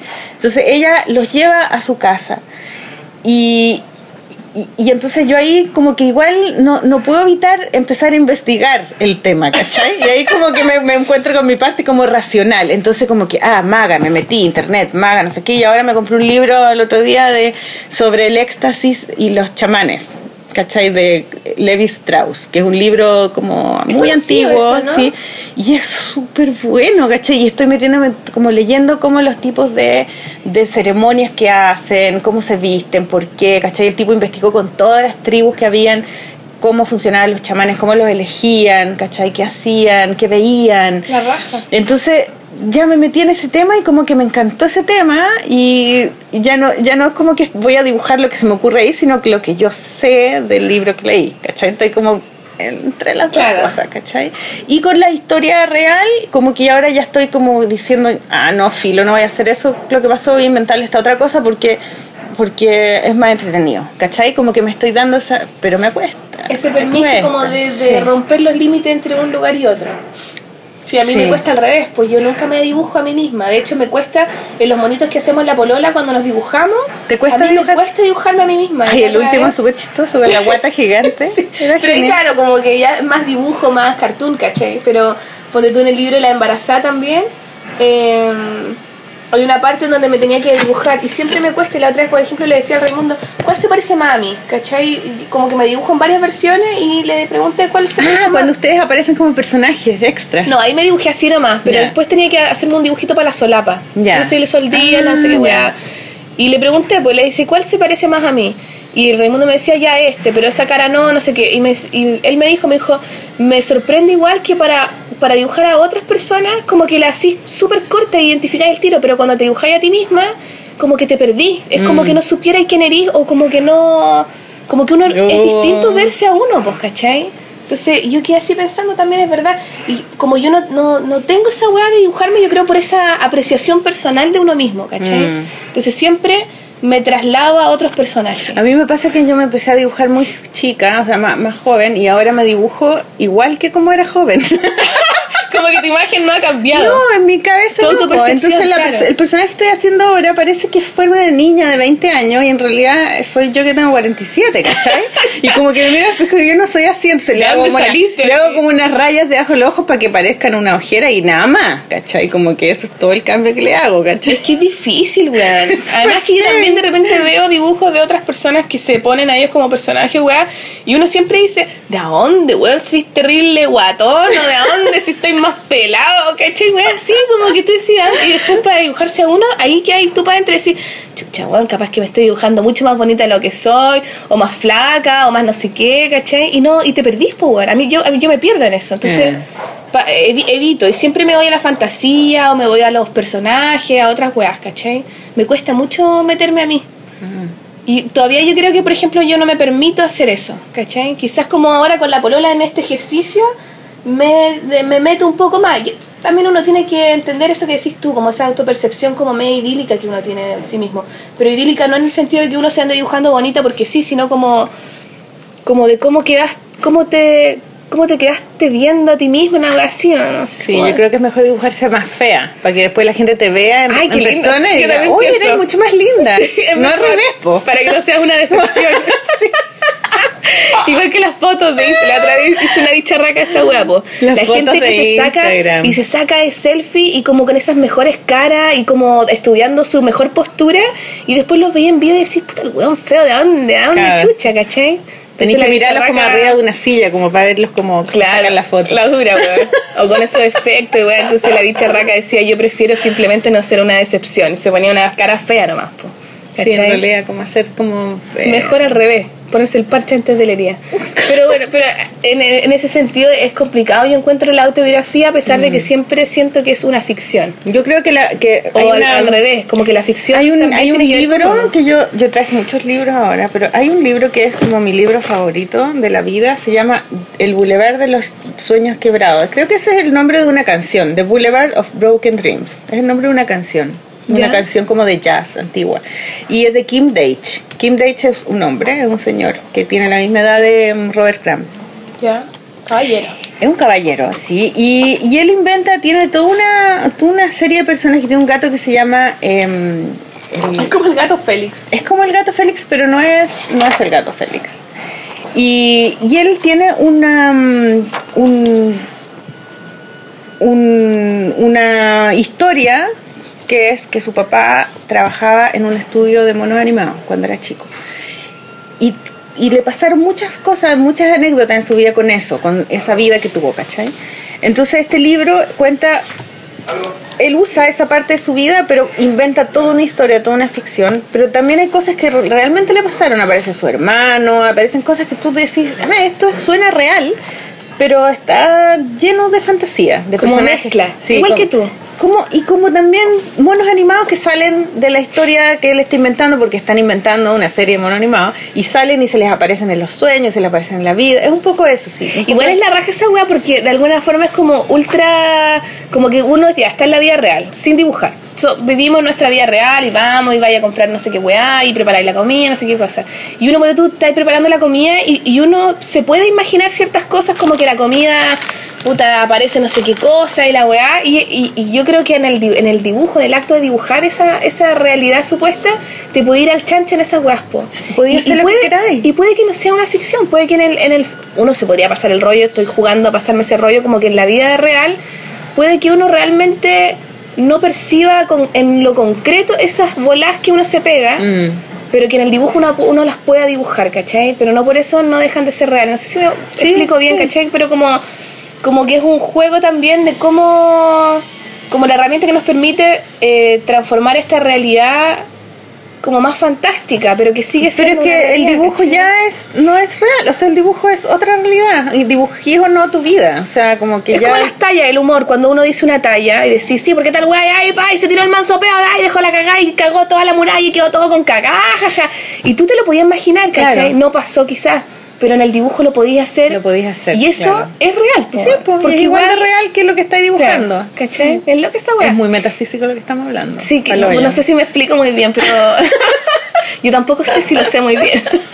Bueno, yo tengo aquí muchos libros que a mí me gustan mucho, pero que tienen que ver más que con la, con la autobiografía, con la memoria.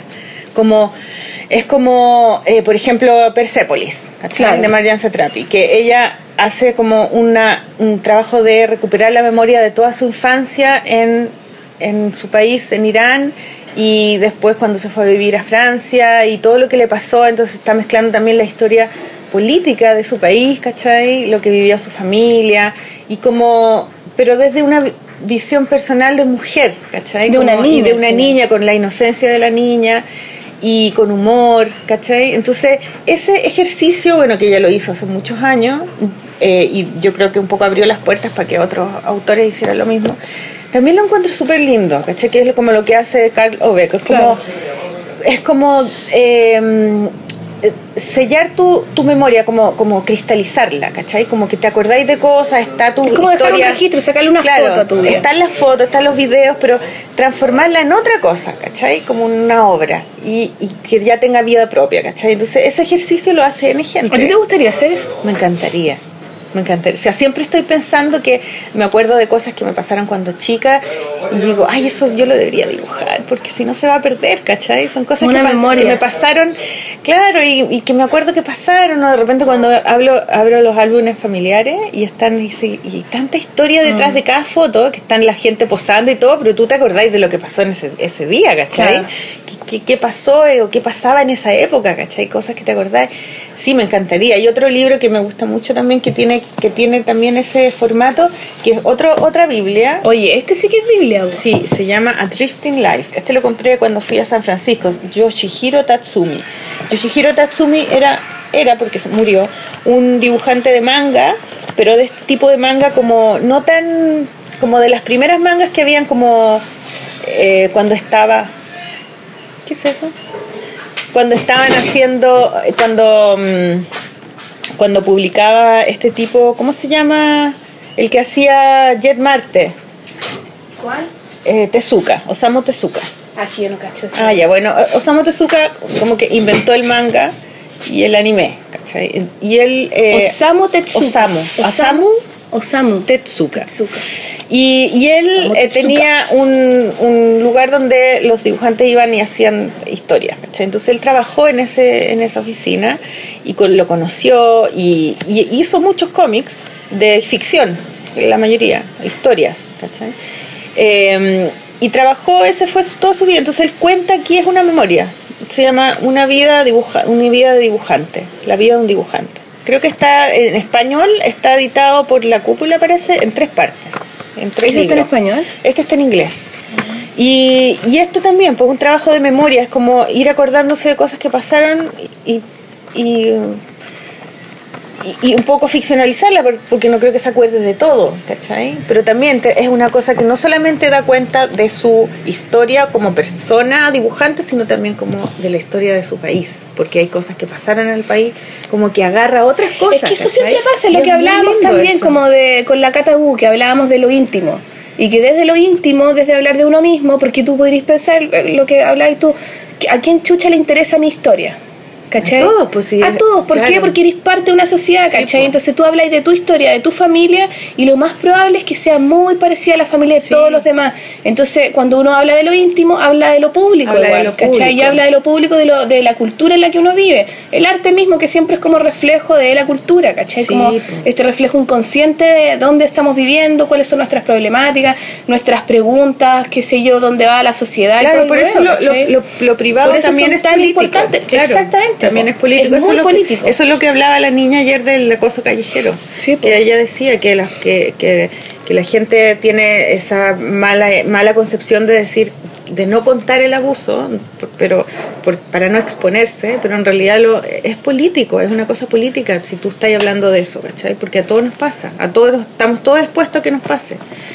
Y, y hay otro libro también que, otro, otra Biblia, que este también es un trabajo de memoria, pero es más específico de una época de su, de su juventud, y este se llama Blankets, de Craig Thompson. Ese es como un clásico. Sí, es un clásico, es muy lindo y está hecho todo con pincel, con tinta china y pincel. Entonces tiene esa cosa como muy como orgánica, esa línea como que se enancha, se afina, el achurado con pincel como más li- liviano. Te encanta, tío. Ah, me encanta, sí, encuentro maravilloso. Y él cuenta la historia de su vida cuando mm, eh, tuvo su primer amor. Entonces, como la historia de su primer amor, pero también está contando la historia de su familia, que era muy religioso y que él hasta los, no sé, 18 años, el único libro que había leído era la Biblia.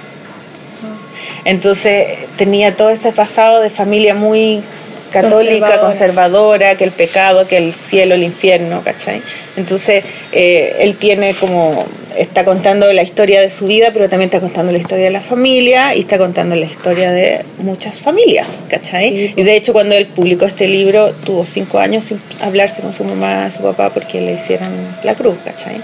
Onda, ¿cómo contaste eso? Eh, Como dar tu opinión acerca de nosotros, ¿cachai? Como que es el precio Sí. que tenéis que pagar para poder hacer algo así, yo creo. La loca de joven ya loca, la que hizo la película. Sí. No me acuerdo cómo se llama. ¿Cómo se llama? Ay, que ¿Qué es súper buena. el- Ella que escribió el libro con la Camila. La, Camila, sí. Camila no sé cuánto. Y le- la amiga de Gay Gigante con la que hacía el programa del Ciudad Cola. Eh, una vez nos invitaron a una wea los chiquillos de la tinta. ¿Cómo? Ojo en tinta. Ojo en tinta. Eh, para un lanzamiento que hicieron del libro. Y nos invitaron a, a mo- a mostrar nuestro trabajo, no sé, a hacer como una charla entre las Pero Ojo en tinta es la, es la librería. Mesa gráfica. No, no, no, no, no. Los chiquillos que sacaron un libro después de las entrevistas que hacían en 13 Cable. Ah, sí, Ojo ojo, en tinta tinta, llama. razón. Y El otro era ojo por ojo, nada que ver. Ojo por ojo, Ya, sí, bueno, ver. ojo en tinta. Ojo en tinta, sí. Y ellos tienen un programa que salía en TVK, en 13 Cable y entrevistaban a escritores, Sí, a autores. ¿cierto? Sí. tenía una entrevista. Súper simpáticos los locos nos invitaron. Entonces ahí la Camila contaba que cuando escribió el cuando escribió no sé si salió la película primero el libro cómo fue Creo que el era libro o película. la película, no me acuerdo Y después editaron el libro. puede ser Sí. Eh, bueno, pero que ahí le quedó la cagada también a ella con su familia, pues, porque cuenta toda esa historia como de los evangélicos y con Sí, toda la comunidad evangélica, ¿cachai? Como ella se agarra a un montón de personas y como al final la weá de, de evangélicos como medio mula y toda esta como cosa conservadora y ella como exploraba su sexualidad de millones de formas, ¿cachai? Y los papás quedaron locos y ella no los veía, no los veía hace no sé cuánto tiempo también, ¿cachai? Y ella había, y le preguntaban, ¿y eso como que te afecta o no? Y ella dijo como, como que no, como que en el fondo era como lo que ella sabía que tenía que pagar por eso y de alguna manera si era así, como si era si se llegaba a ese límite de no ver a tu familia por ese tipo de cosas, era porque no valía la pena tampoco, ¿cachai? Como una weá bien, que es fuerte igual, ¿cachai? Pero también quedó con esa marca, que es fuerte igual que importe tanto que la gente diga algo privado que no querís tú contar, ¿cachai? Como que tú, como esa incapacidad también de los, quizás de los, de las familias, de los familiares, de los padres, qué sé yo, la gente que se enoja, de no también ponerlo en su justo lugar y decir filo, como tampoco puedes creer tanto en esto porque precisamente puede ser una, es la percepción de ella, ¿cachai? Es tu punto de vista. Claro, y también, bueno, Es igual que el claro, que te dirán delata. es muy- y el claro, que dirán y toda la weá, ¿cachai? Es muy Pero fuerte. es muy, muy fuerte para las El personas. miedo a que la gente pueda pensar mal de ti. Mm.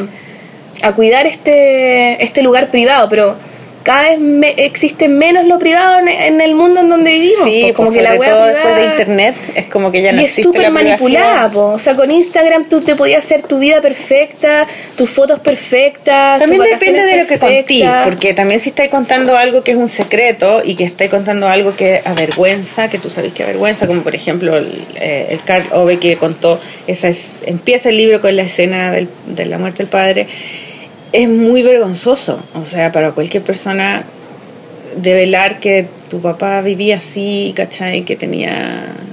Es, es como in- indigno, ¿cachai? Entonces cuando, cuando tú mostráis algo que no... Por ejemplo, aquí hay un libro que se llama Kiss and Tell, que es de Mari Naomi, y ella cuenta todas las relaciones con sus pololos que tuvo. Pero ella nunca cuenta nada vergonzoso. ¿Cachai? Y como que siempre cuenta cosas como muy divertidas, inocentes, chistosas, eh, absurdas, ¿cachai? Pero nada que alguien le pueda decir, ¿cómo se te ocurrió contar eso? Cuando las relaciones de pareja siempre hay cosas que, Sí, po. Que te pueden dar vergüenza o que pueden ser- llegar a ser indignas, ¿cachai? Pero también tiene que ver con eso, como que, si, ¿qué eliges tú contar? ¿cachai? O que estás preparada también para contar. ¿Qué estás preparada para contar? Porque a veces uno no lo cuenta porque todavía no resolví dentro de ti misma O, por dónde ejemplo- poner esa situación que te pasó, ¿cachai? Por ejemplo, tú que no querías contar lo del... Ya lo voy a contar, lo voy a contar. ¿Por qué no querías contarlo, cachai? no sé por qué no quiero contarlo, soy amariconada nomás. Pero es porque, porque se expone algo tuyo, algún miedo que tú tienes. Es que yo no me expongo nunca. Por Mm. lo que te digo, yo no me, me cuesta dibujarme, weona, ¿cachai? A mí me cuesta decir mis cosas privadas, no Mm. las cuento. Y me vado mucho en los personajes, en el humor, entonces, weas, como que yo hago puro fantasía. Cuando yo también creo que todos los personajes que yo hago hablan de todos mis temores. Las bicharracas, igual también creo que me expongo harto porque es obvio que yo me siento como las bicharracas, ¿cachai? Mm. Y yo como que ni siquiera lo pienso. Yo creo que hace poco me he dado cuenta que obvio que la gente debe, y, y obvio que es real, ¿cachai? Que yo soy ella y que a mí me pasó esa weá y que yo me río de eso porque me, como que me da, no- entre que me río y que me pongo a llorar pero, con la pero, pero es un perso- son personajes Claro. de fantasía. Igual y, siempre me puedo y escapar. de siempre eso, son ¿cachai? personajes de fantasía, ¿cachai? Como Con la zorra y el sapo, ponte tú Mm. también, yo puedo decir, ah, la gente va a pensar que soy lesbiana, ¿cachai? Y también digo, bueno, me importa un pico, ¿cachai? Pero igual, digo, no, no sé, como que si me pongo a pensarlo mucho, me voy a empezar a censurar. Mm. Entonces prefiero hacerlo nomás. Y como lo hago en los personajes, no, no lo pienso, no lo pienso. Pero es obvio, ¿cachai? Que son fantasías que uno igual se pega y bolones que empecé a jugar con estos límites, ¿cachai? Que yo me lo permito porque es la zorra y el sapo, Claro. ¿cachai? No soy yo, ¿cachai? O cuando quiero hablar de weas románticas, no soy yo la cursi, sino es Josefina y Manuel, ¿cachai? Claro. Que todo el mundo me dice, ay, obvio que eres tú y Raimundo, pero en verdad no, hay cosas que sí, que son muy reales que nos pasaron y otras cosas Y que hay no. cosas que te gustaría que pasaran. Exactamente, o sea, yo edito, el Manuel es mucho más simpático que Raimundo. la Josefina también es como mucho más resuelta y más segura y más concreta que yo. Son yo como, como, como Idealizaciones. idealizaciones, Claro. como personajes como podados de ti misma con el Raimundo. Sí, pues, pero a mí me cuesta, me, me da vergüenza. Y en- yo soy muy vergonzosa desde muy chica. Ah. Yo, por ejemplo, nunca voy al baño con una amiga y relajar. yo no me desvisto delante de una weona. Ni O sea, que cuando yo me meto al baño a veces no, no debería hacer eso.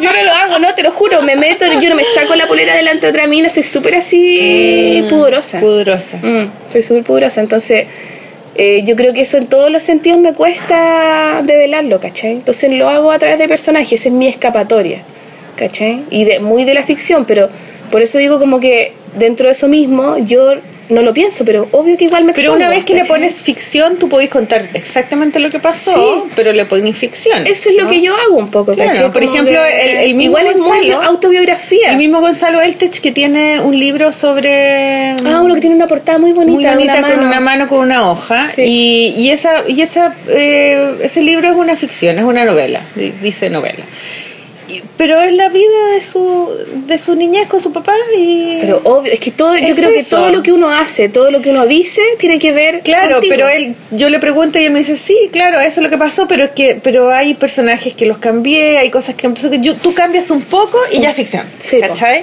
Pero, Pero a mí- siempre eres tú. siempre eres tú, o sea, Siempre. yo, yo, yo tengo un, un rollo con poner que soy yo y que, pero encuentro, encuentro divertido ese, ese juego Sí. de a- creer que que vayas como que te vaya a esconder en un personaje Es una ilusión es de una ilusión de esconderse. uno nomás Sí, pues, por supuesto. soy más vergonzoso Yo lo hago así para no pensarlo nomás, ¿cachai? Pero, pero, pero claro que soy yo, todo, lo, toda la weá. Por ejemplo, ahora nos llegó un libro, bueno, no vaya a contar la weá, te caché.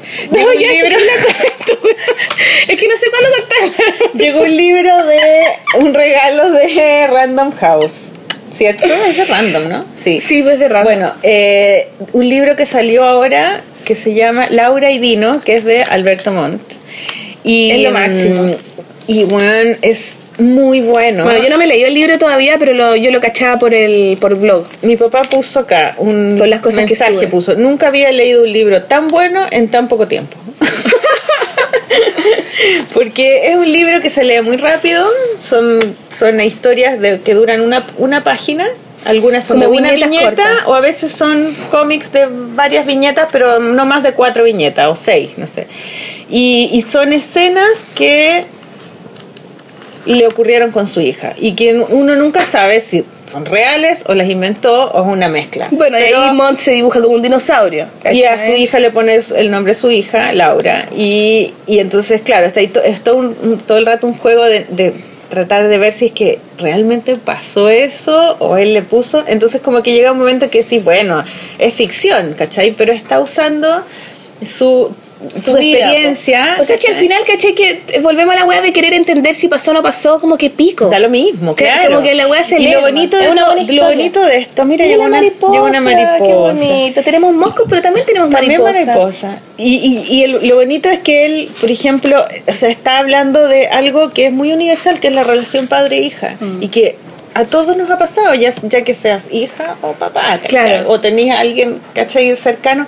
Y, y está hablando de algo muy, muy como emocional, ¿cachai? Sí. Y además está, es muy ingenioso, porque él es, él es un comediante, o sea, él, él- él hace chistes con sus libros, ¿cachai? Es como humor gráfico. Entonces, todo el rato termináis la historia y te reí, ¿cachai? Pero hay algunas que son súper chistosas, o sea, pero también porque son absurdas, porque son demasiado tiernas, ¿cachai? Tiene una, una cosa media mafalda, pero incluso mejor que mafalda. Mira, podríamos leer lo que pone el, el Olea. Olea ¿Lo pone leo? algo súper lindo ya. Ya, mira, dice, apenas aparece un hijo en la vida, un espacio incierto y maravilloso se despliega en medio de nuestros afectos. Laura y Dino es la forma que encontró Alberto Montt para mostrarnos que a veces los padres tenemos más preguntas y temores que los hijos, y los hijos mejores respuestas que los padres. Qué bonito eso. ¿cierto? Sí, Saludos a. Javier Olea también. Me- lo, lo vi y me dieron ganas de ser hija de Montt. Quiero ser tu hija. Oh, no, yo también, yo lo quiero comprar ahora en la feria porque eh, es lo que más me gusta del Mont, de hecho. Lo que cuando empecé a ver estos, estos monos que subía, me gustaron al tiro, tiene como una sensibilidad diferente, tiene como una vuelta... Sí, yo encuentro que Montt, me gusta yo encuentro. Mm. que Montt es muy bueno, o sea, de hecho todas sus dosis diarias son Bueno, son un las éxito, encuentro, las encuentro más que un éxito, lo encuentro que son muy ingeniosas, como que tú leí un par de esas de esas viñetas y, y y, y te da risa, pero es un humor inteligente, ¿cachai? Como que está siempre haciendo una, una, una eh, Es más lógico, encuentro yo, sí, ¿cachai? y, y son súper ingeniosas, encuentro. Pero llega un momento en como que ya el humor, a mí es que a mí no me, no me engancha mucho el humor gráfico, después de un rato como que ya no me da risa, como que me da lata, ¿cachai? Prefiero las historias, prefiero el drama, ¿cachai? Claro.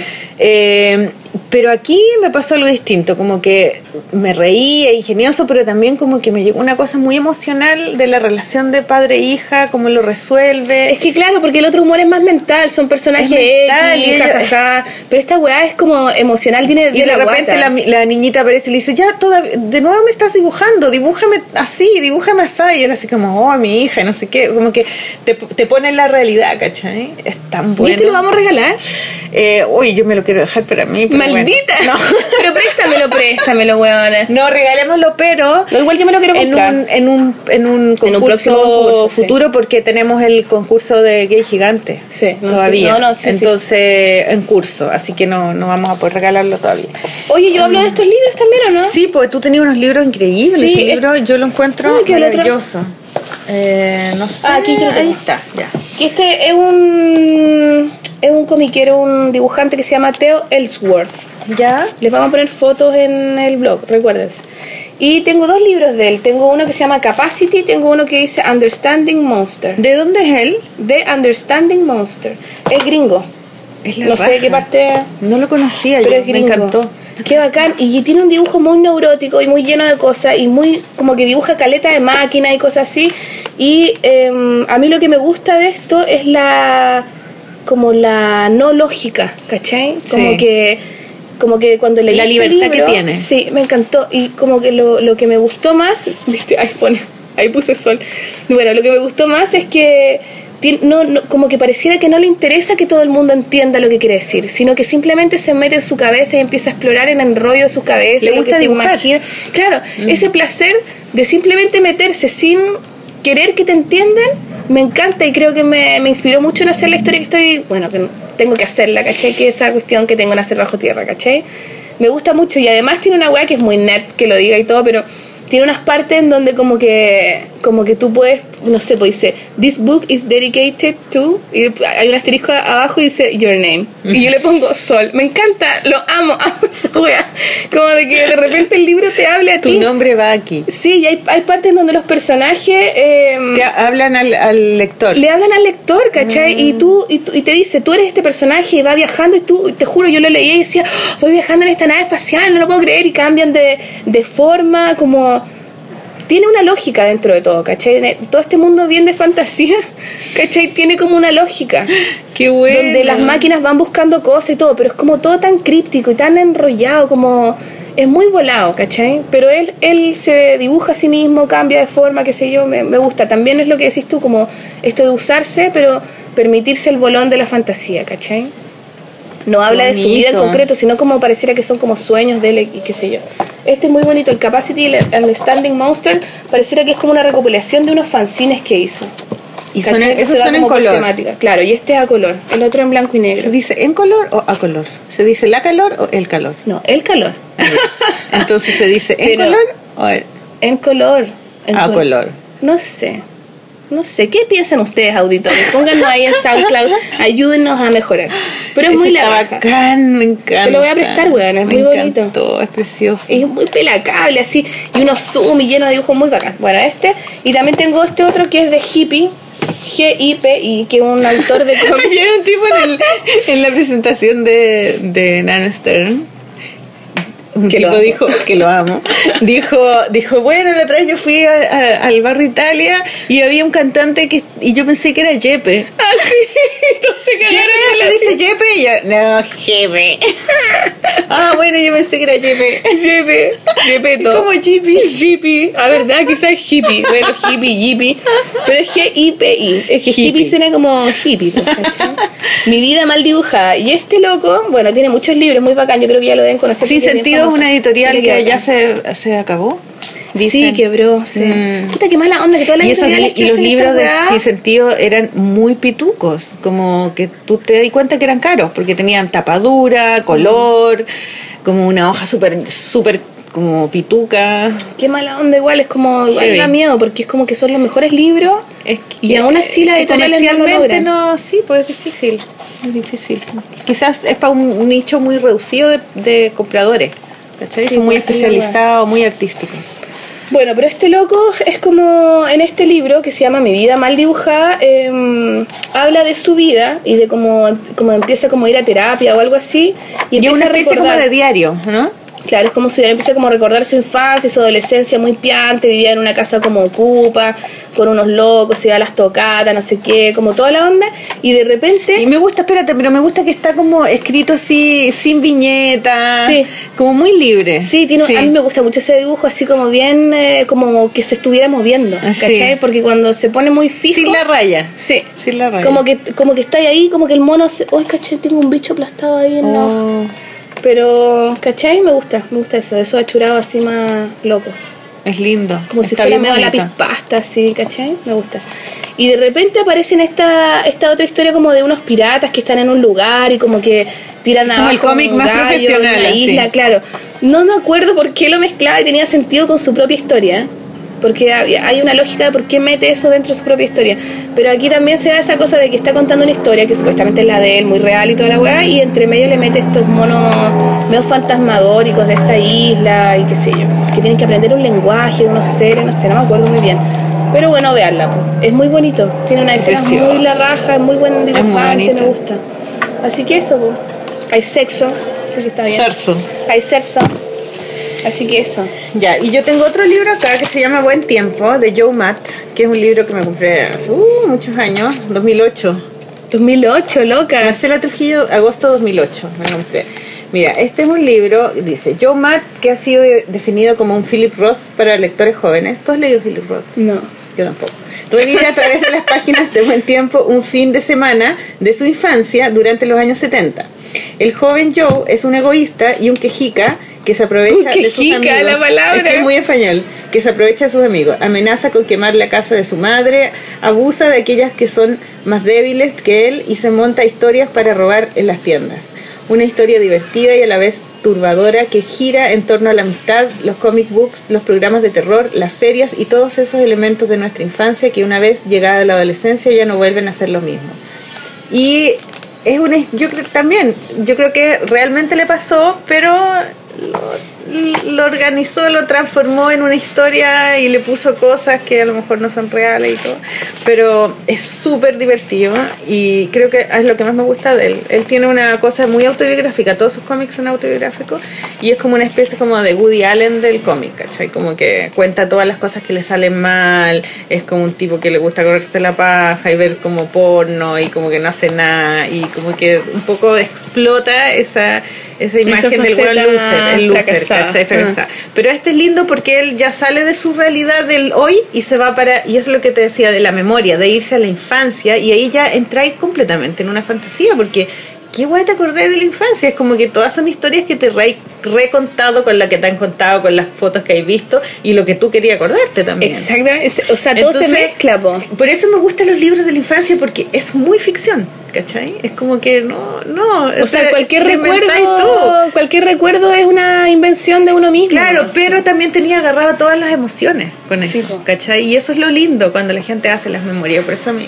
amo, amo las memorias. Qué bacán, a mí me gustaría hacer alguna vez. ¿Te acordás que te hablaba de hacer un proyecto de las memorias como de las mujeres? Como que nos reunamos. ¿Lo debería decir? A ti te encanta la hueá comunitaria. No, pues, pero no entre todas hacer un cómic, sino que cada una haga una weá. Pero Ah, de la sí, memoria como de, las abuelas. De lo que les pasó cuando... Weas así. de lo que cuentan las abuelas. Mm, es bonito. Oye, Gaya, ¿y si leemos. Sí tenéis buena historia, porque a lo mejor tenía unas abuelas que no... No, pero uno siempre tiene además que esa historia de Ya, y abuelas otra cosa, eh, hay un libro que me compré en la feria del libro, fui am, ayer un ratito Ah, a, como a, a vitrinear. Puta, y yo no alcancé. En la editorial Océano, eh, tenían varios libros de la editorial Salamandra Graphic, que es una editorial española. Y tenían muchos libros.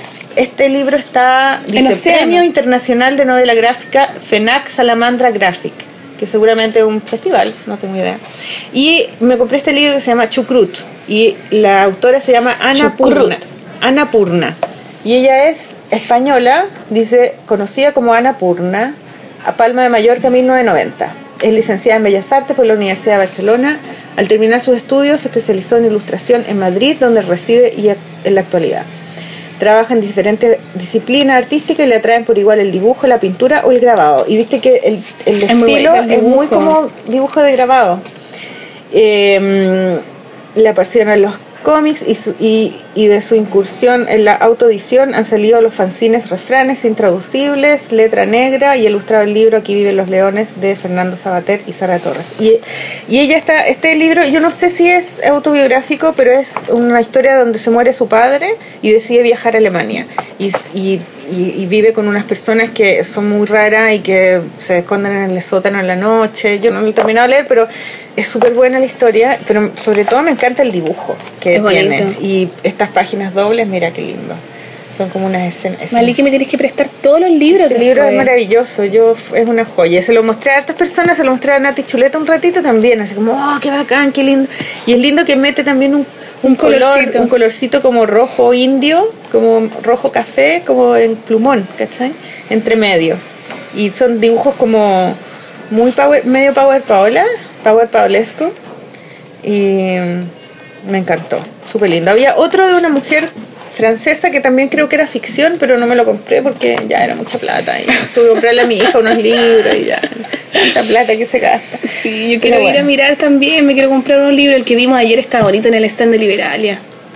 Eh, sí, Mm. sí. Ese, y al lado del stand de Liberalia hay otro que donde ahí traen las novelas gráficas de Sin Sentido y el Zorro Rojo y ¿En toda la serio? Al lado, Ah, sí. no la vi. Yo la vi, pero como que está ahí con poco tiempo y no, no. Porque yo me quedo pegada mirando y. Y el otro género de autobiografía, no sé si tenemos tiempo. Tenemos todo el tiempo que El queramos. otro género de autobiografía que a mí me raya la papa es el diario. Ah, El diario de vida, ¿cachai? Es como el diario de viaje, el diario de que tú estás escribiendo día a día, ¿cachai? Y este, por ejemplo, es como mi favorito, 365 días. Y cada hoja es un día. Y ella escribe todo lo que hizo. La Power tenía algo así, ¿o no? Pa- La Paola. Sí, también. En algún creo, momento como que sí. hacía un dibujo diario, pero no era como que contaba una historia, No, sino aquí que ella ponía cuenta todo. Me encontré con tal persona, fuimos a comer a tal parte y, y está todo escrito. Hay mucho escrito y dibujo entre medio y sale la escena y en algún momento al final dice estoy chata de escribir este diario, quiero que se acabe, ya no quiero contar más mi vida, me da lata y por ejemplo aquí hay un- una página donde hace puras líneas y dice ya no quiero más, estoy chata, no sé No, qué. a mí me gusta lo de la infancia. ¿Sabéis qué? A propósito de la infancia de la memoria de la infancia, nuestra próxima invitada, esperemos que pueda, la Sí, Margarita. pues la Margarita. La Margarita Valdés, con Valdés. su chiquillete y toda la onda. Ella hizo esa, ese ejercicio de, de, hablar, de hacer un cómic de su. Claro, de, re- misma. recuperar su infancia y transformarla en viñeta y en historia. Ahí vamos a conversar historia. quizás con ella de ese tema. Es lindo hacer eso. Saludos. Margarita, ojalá que tú puedas venir. Ojalá que tú puedas venir, Margarita. Ah, y el otro diario también que tengo acá, este que yo la otra vez me equivoqué, que es el de la Fran Nerd, Árboles Bien Podados, que ella hizo este, este diario de un viaje que hizo con una amiga, am, un diario de viaje ilustrado de París y Londres. Entonces ella va con su croquerita y va anotando todo lo que hizo todos los días en las noches y después lo redibuja, ¿cachai? Como bien, porque está ahí viajando, no tenés tiempo para dibujar tan detallado. Pero por último está ahí haciendo como escribiendo el de la Delius también, El de la Delis también. ¿cachai? bonito. Que ella tiene un diario donde va anotando cosas y además tiene una libretita donde anota cositas que después va a dibujar. Porque Sí, es como que recopila información en el viaje y después lo dibuja. y guarda la, guarda la boletita, guarda el paquetito de no sé qué, entonces después lo dibuja o lo pega. Sí, es eso muy es muy lindo. Sí. Oye, Gaya, deberíamos empezar a concluir nuestro programa. Sí, ya yo creo que estamos, estamos llenas de cosas acá. Pero es bonito el tema, a mí me gusta. Me gusta Sí, que no, como que no existe la realidad al final, ¿cachai? Como que destruir eh, y cuestionar hasta el límite Todo es ficción. qué es real. Y todo es ficción y todo también al, al- al mismo tiempo eh, es Y toda ficción autobiografía. es autobiografía. ¿Cachai? No hay límite entre las weas. Como que el límite. Entonces, ¿este programa es ficción o autobiografía? Esto mismo, lo ¿Autobiografía que hablamos es una mentira. Al final, lo que hablamos es lo que queremos mostrar también de nosotras mismas. Sí. ¿Cachai? Como uno se viste en la calle, lo que uno quiere mostrar. O sea, todo de uno mismo se edita, inevitablemente. Y todo lo que uno edita, igual habla un poco de lo que tú eres, ¿cachai? Claro, un pedacito aparece. en la edición que uno hace de sí mismo, tú le puedes sacar el rollo a alguien. Tú decís, ah, este weón se muestra siempre como mijito rico. Claro, probablemente porque inseguro, es inseguro, probablemente le importa mucho esa weá, probablemente una persona que sé yo, voy a inventarle weas, ¿cachai? Entonces, para un lado y para el otro, eh, siempre es como una mezcla, ¿cachai? Nunca nada es tan real y nunca nada es tan mentira. Eso, Sí. para el bronce. Pa' que te quede la en tu la lápida. cabeza. En tu Claro. lápida. en tu lápida, si nunca nada es tan real y nunca nada es tan mentira. Sol Díaz. Vamos a decir a Nano Sten que nos haga una canción con eso. Eso. Está bueno, sí. Te digo, ¿no? Para Weón. llamarlo, juntémonos con ¡Qué él. pana, weonas! Por Dios, Maliki, por Dios. Oye, leo el mail que nos llegó. Uy, nos me llegó un mail tan lindo de una niña eh, Mariana Mordio. argentina. ¿Lo leo? Sí, léelo. Ya dice, hola chicas, les escribo de Argentina y las vengo siguiendo aproximadamente el podcast número 6, luego de llegar casi por casualidad a través de un enlace en Twitter. Eso, bien Twitter. Bien, Twitter. Vengo haciendo un clic hace rato y la verdad que la decisión de escribirles vino luego de escuchar el programa en el que hablaban de la comunidad.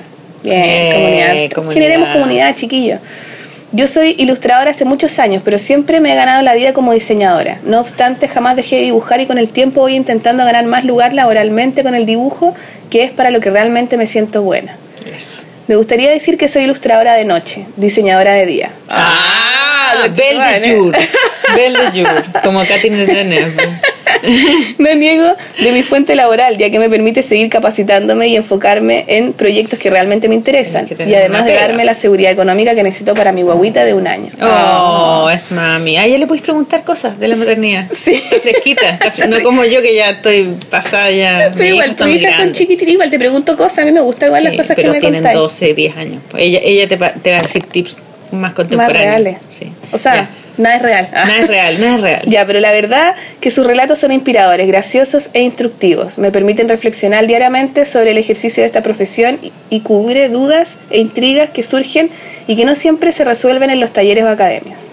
Eso es como la, rela- el, el relajo de la conversación que uno tiene en un Sí, podcast. pues, sí. Es bacán eso. Me encantan cómo mezclan sus anécdotas con la curiosidad, preguntas y avatares cotidianos, logrando meternos en esta comunidad virtual muy cercana, a veces incluso más que la comunidad real y geográfica, en especial para las tímidas e inseguras como yo. Oh. Y si bien mi inseguridad no viene de mi trabajo, ya que tengo plena confianza en él y realmente sé que es bueno, lo más difícil para mí siempre ha sido acercarme a esa comunidad, al círculo de, los ilustradores. Y ustedes lo hacen parecer más sencillo y simple y me dan confianza para seguir intentándolo. Por eso me he reído mucho con tu anécdota, Maliki, ya que ese episodio de llegar a un encuentro y sentirme excluida me ha sucedido reiteradamente. Saber que alguien de tu trayectoria también le pueda pasar ha logrado hacerme ver que la inseguridad es una construcción subjetiva y que quizás nos acompañe siempre, así que mejor aprender a llevarla en los encuentros. Sí. No pasarse rollo al final, ¿cachai? Como que si uno se siente excluida, no es tampoco, quizás uno se siente, porque sí. A veces uno como que siente que los demás te tienen mala y probablemente dicen estas cosas de ti, no sé qué, te pasáis un montón de rollos cuando en verdad al final capaz que no te vieron, no cacharon, o Estaba no. desorganizado. Claro. Eh, por eso seguiré intentándolo, ya que sé que de nada me sirve tener un buen laburo si uno no logra compartirlo y hacerlo visible. Y eso es verdad igual al final, pues como que... Sí, hay que salir para afuera. Sí, pues. Sí, igual yo me salí de la cooperativa. Está maliki, weona, ya no lo digáis, censúrate. ahora. Pero no por eso nomás, por No, otras sí. razones, pero igual me salí.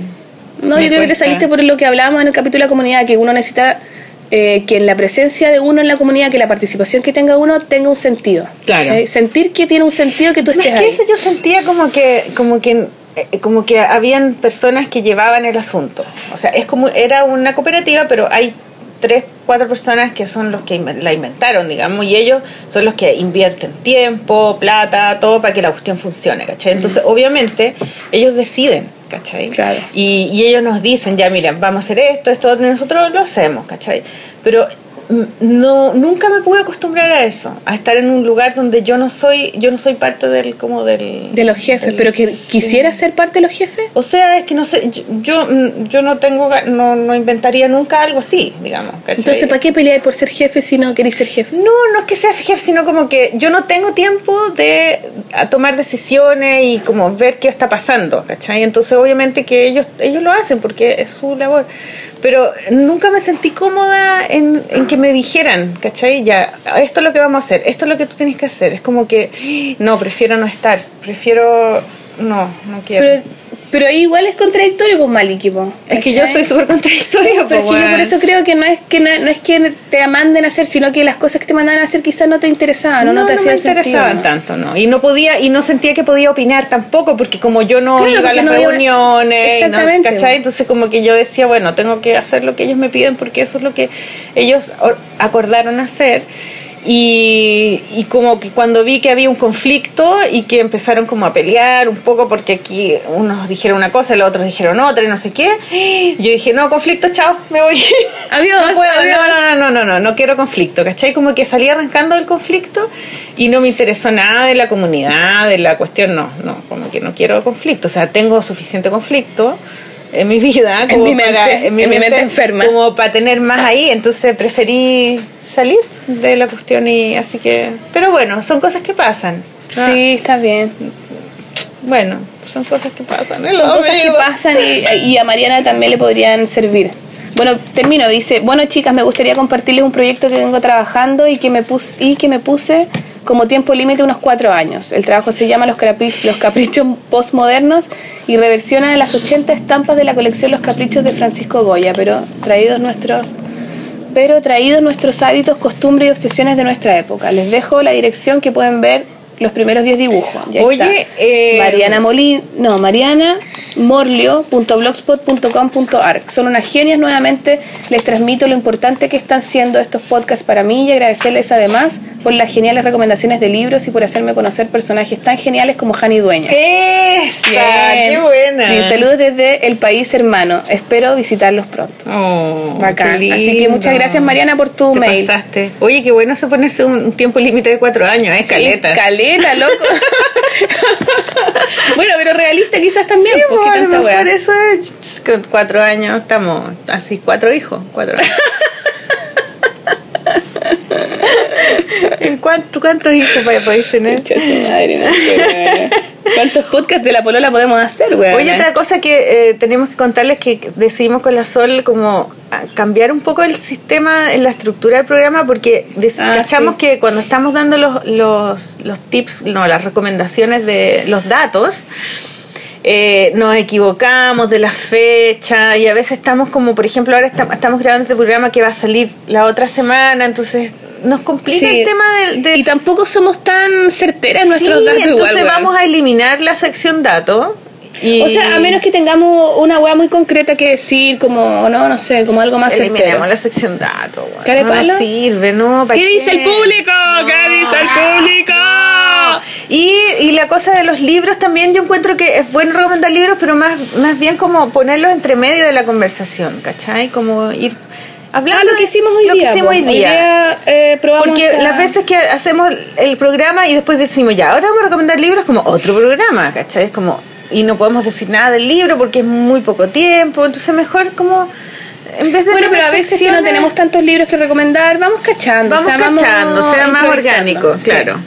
Entonces, ¿qué hacemos ahora? Eh, les recordamos el concurso que tenemos con Gay Gigante. Sí, tenemos un concurso súper entretenido que a mí me gusta. Creo que Dibuja a tu ídolo. Dibuja a tu ídolo, claro. A tu ídolo no sé Y cuál. puede ser cualquier ídolo, puede ser tu ídolo de la infancia. El no he puede ser el. ¡Ih! ¿Verdad? Sí, puede ser tu ídolo que tenéis ahora, musical, ¿cachai? Artístico, como queráis. Es un- y es, es muy amplia la gama. Nuestro segundo, de- después de este deberíamos hacer un, un cómic. Y además, ¿sabéis qué? Sí, eso es súper buena idea. Además que cuando tú dibujas a tu ídolo como tú lo querís, lo amáis, tenéis que dibujarlo lindo, po. O sea, con cariño, ¿cachai? Como un dibujo, como lo mejor que tú podáis porque es tu ídolo. Entonces van a salir, llegar Un dibujos dibujo súper bonitos.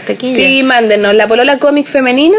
La polola arroba comic femenino arroba gmail.com. Claro. Recuerden mandarlo y acuérdense, acu- acuérdense de visitarnos en nuestro blog, nos pueden dejar comentarios en el SoundCloud, en el iTunes, como que hace tiempo que no nos dejan reseñas nuevas. Yo no sé cómo meterme a iTunes de mi...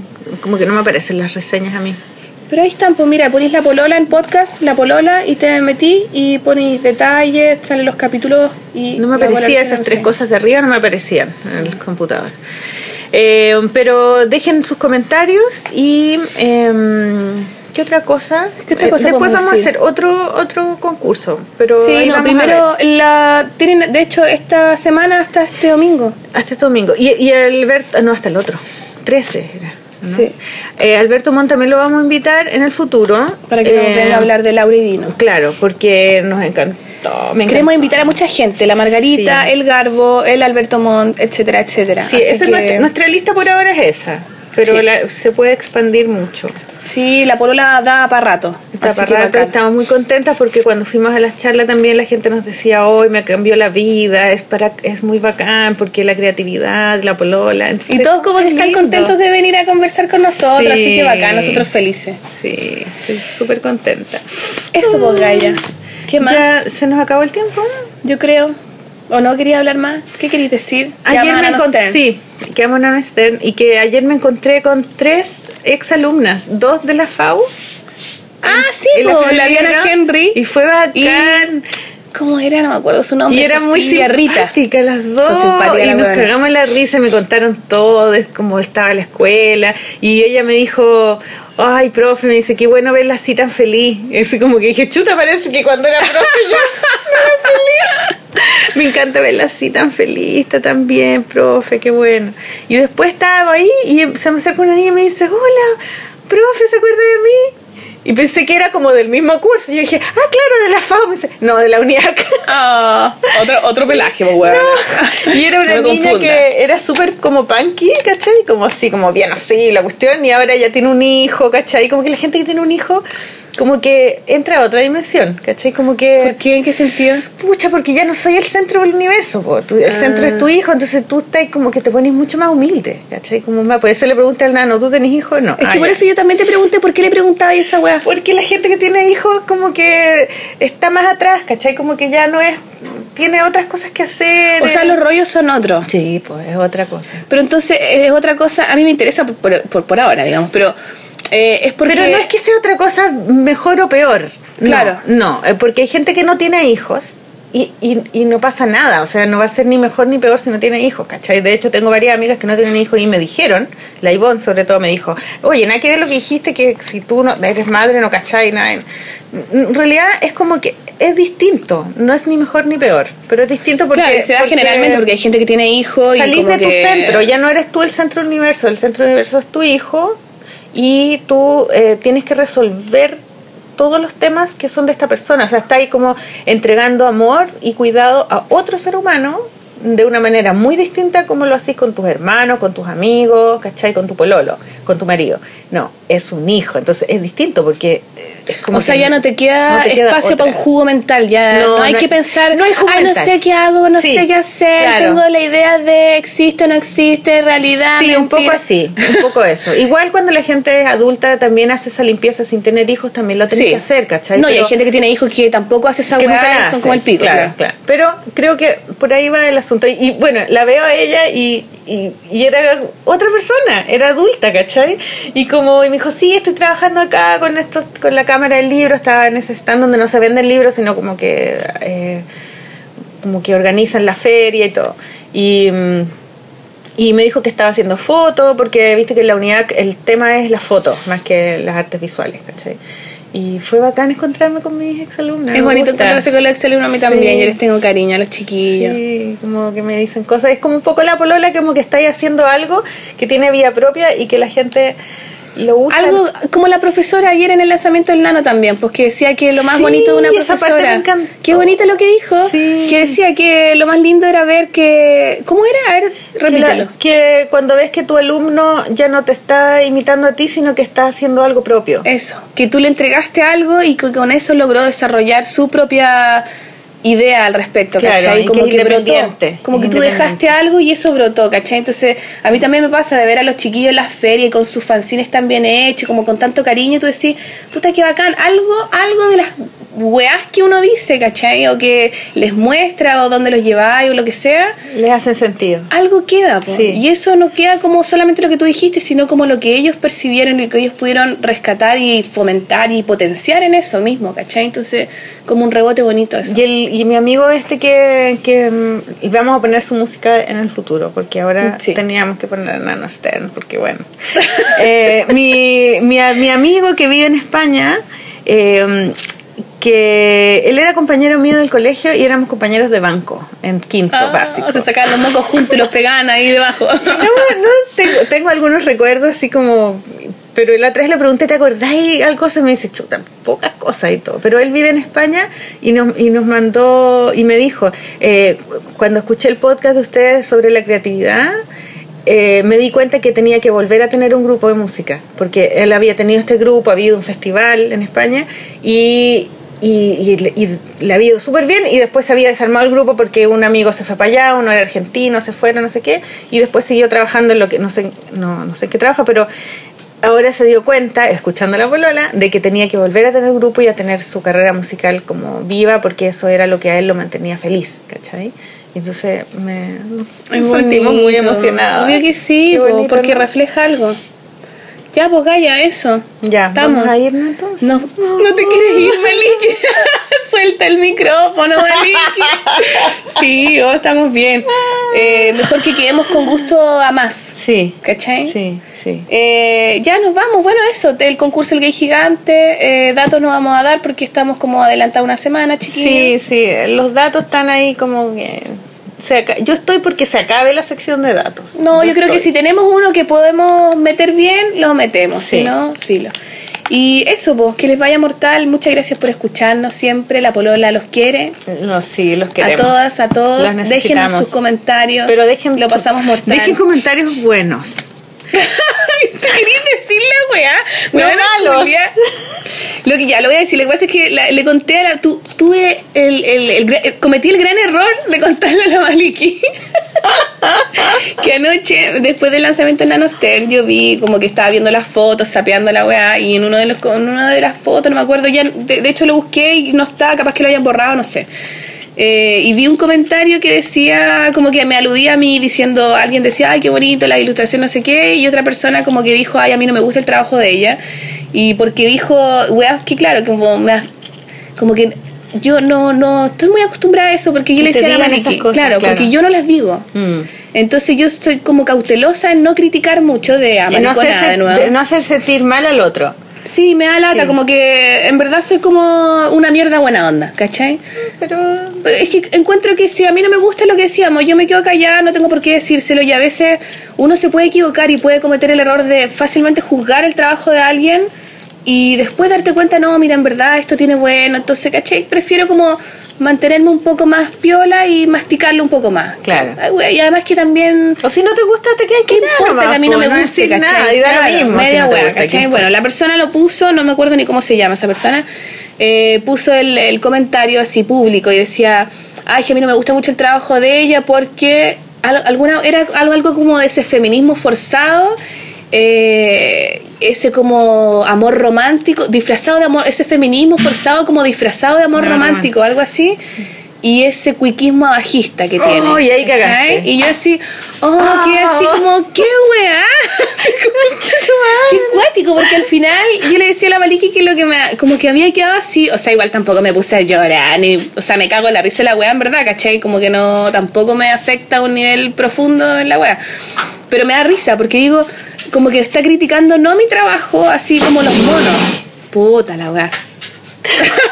Está critica, te está haciendo una crítica como Personal. social y de, de clase también. Claro, pero también sin conocerme, o sea, porque al final, no, yo, que yo, yo no, no la conozco, que me, que me acuerde por lo menos, ¿cachai? Puede que ella conozca a algún amigo mío, no tengo idea, tampoco hice una investigación muy exhaustiva, pero, pero claro, como cuando te meten en un lugar como... Porque también ese feminismo, yo soy feminista, me considero una feminista, pero tampoco es como al, como que siento que también la, en el mundo como te etiquetan en lugares, ¿cachai? Entonces probablemente es un lugar donde me han metido harto, que yo no tengo ningún problema con que me haya metido ahí tampoco, pero son como lo que se muestra de mí, ¿cachai? Claro. Entonces digo, puta la wea, como que obvio no, no, no, no como Pero que también- se enojan por algo como que viene de afuera mío, ¿cachai? Pero igual habíamos visto ese, ese capítulo de Black Mirror, ¿Cuál? el de el primero de la tercera temporada, donde aparece un como una Ah, como de Instagram de un ahora. pueblo, claro, como todo rosado con celeste, donde la gente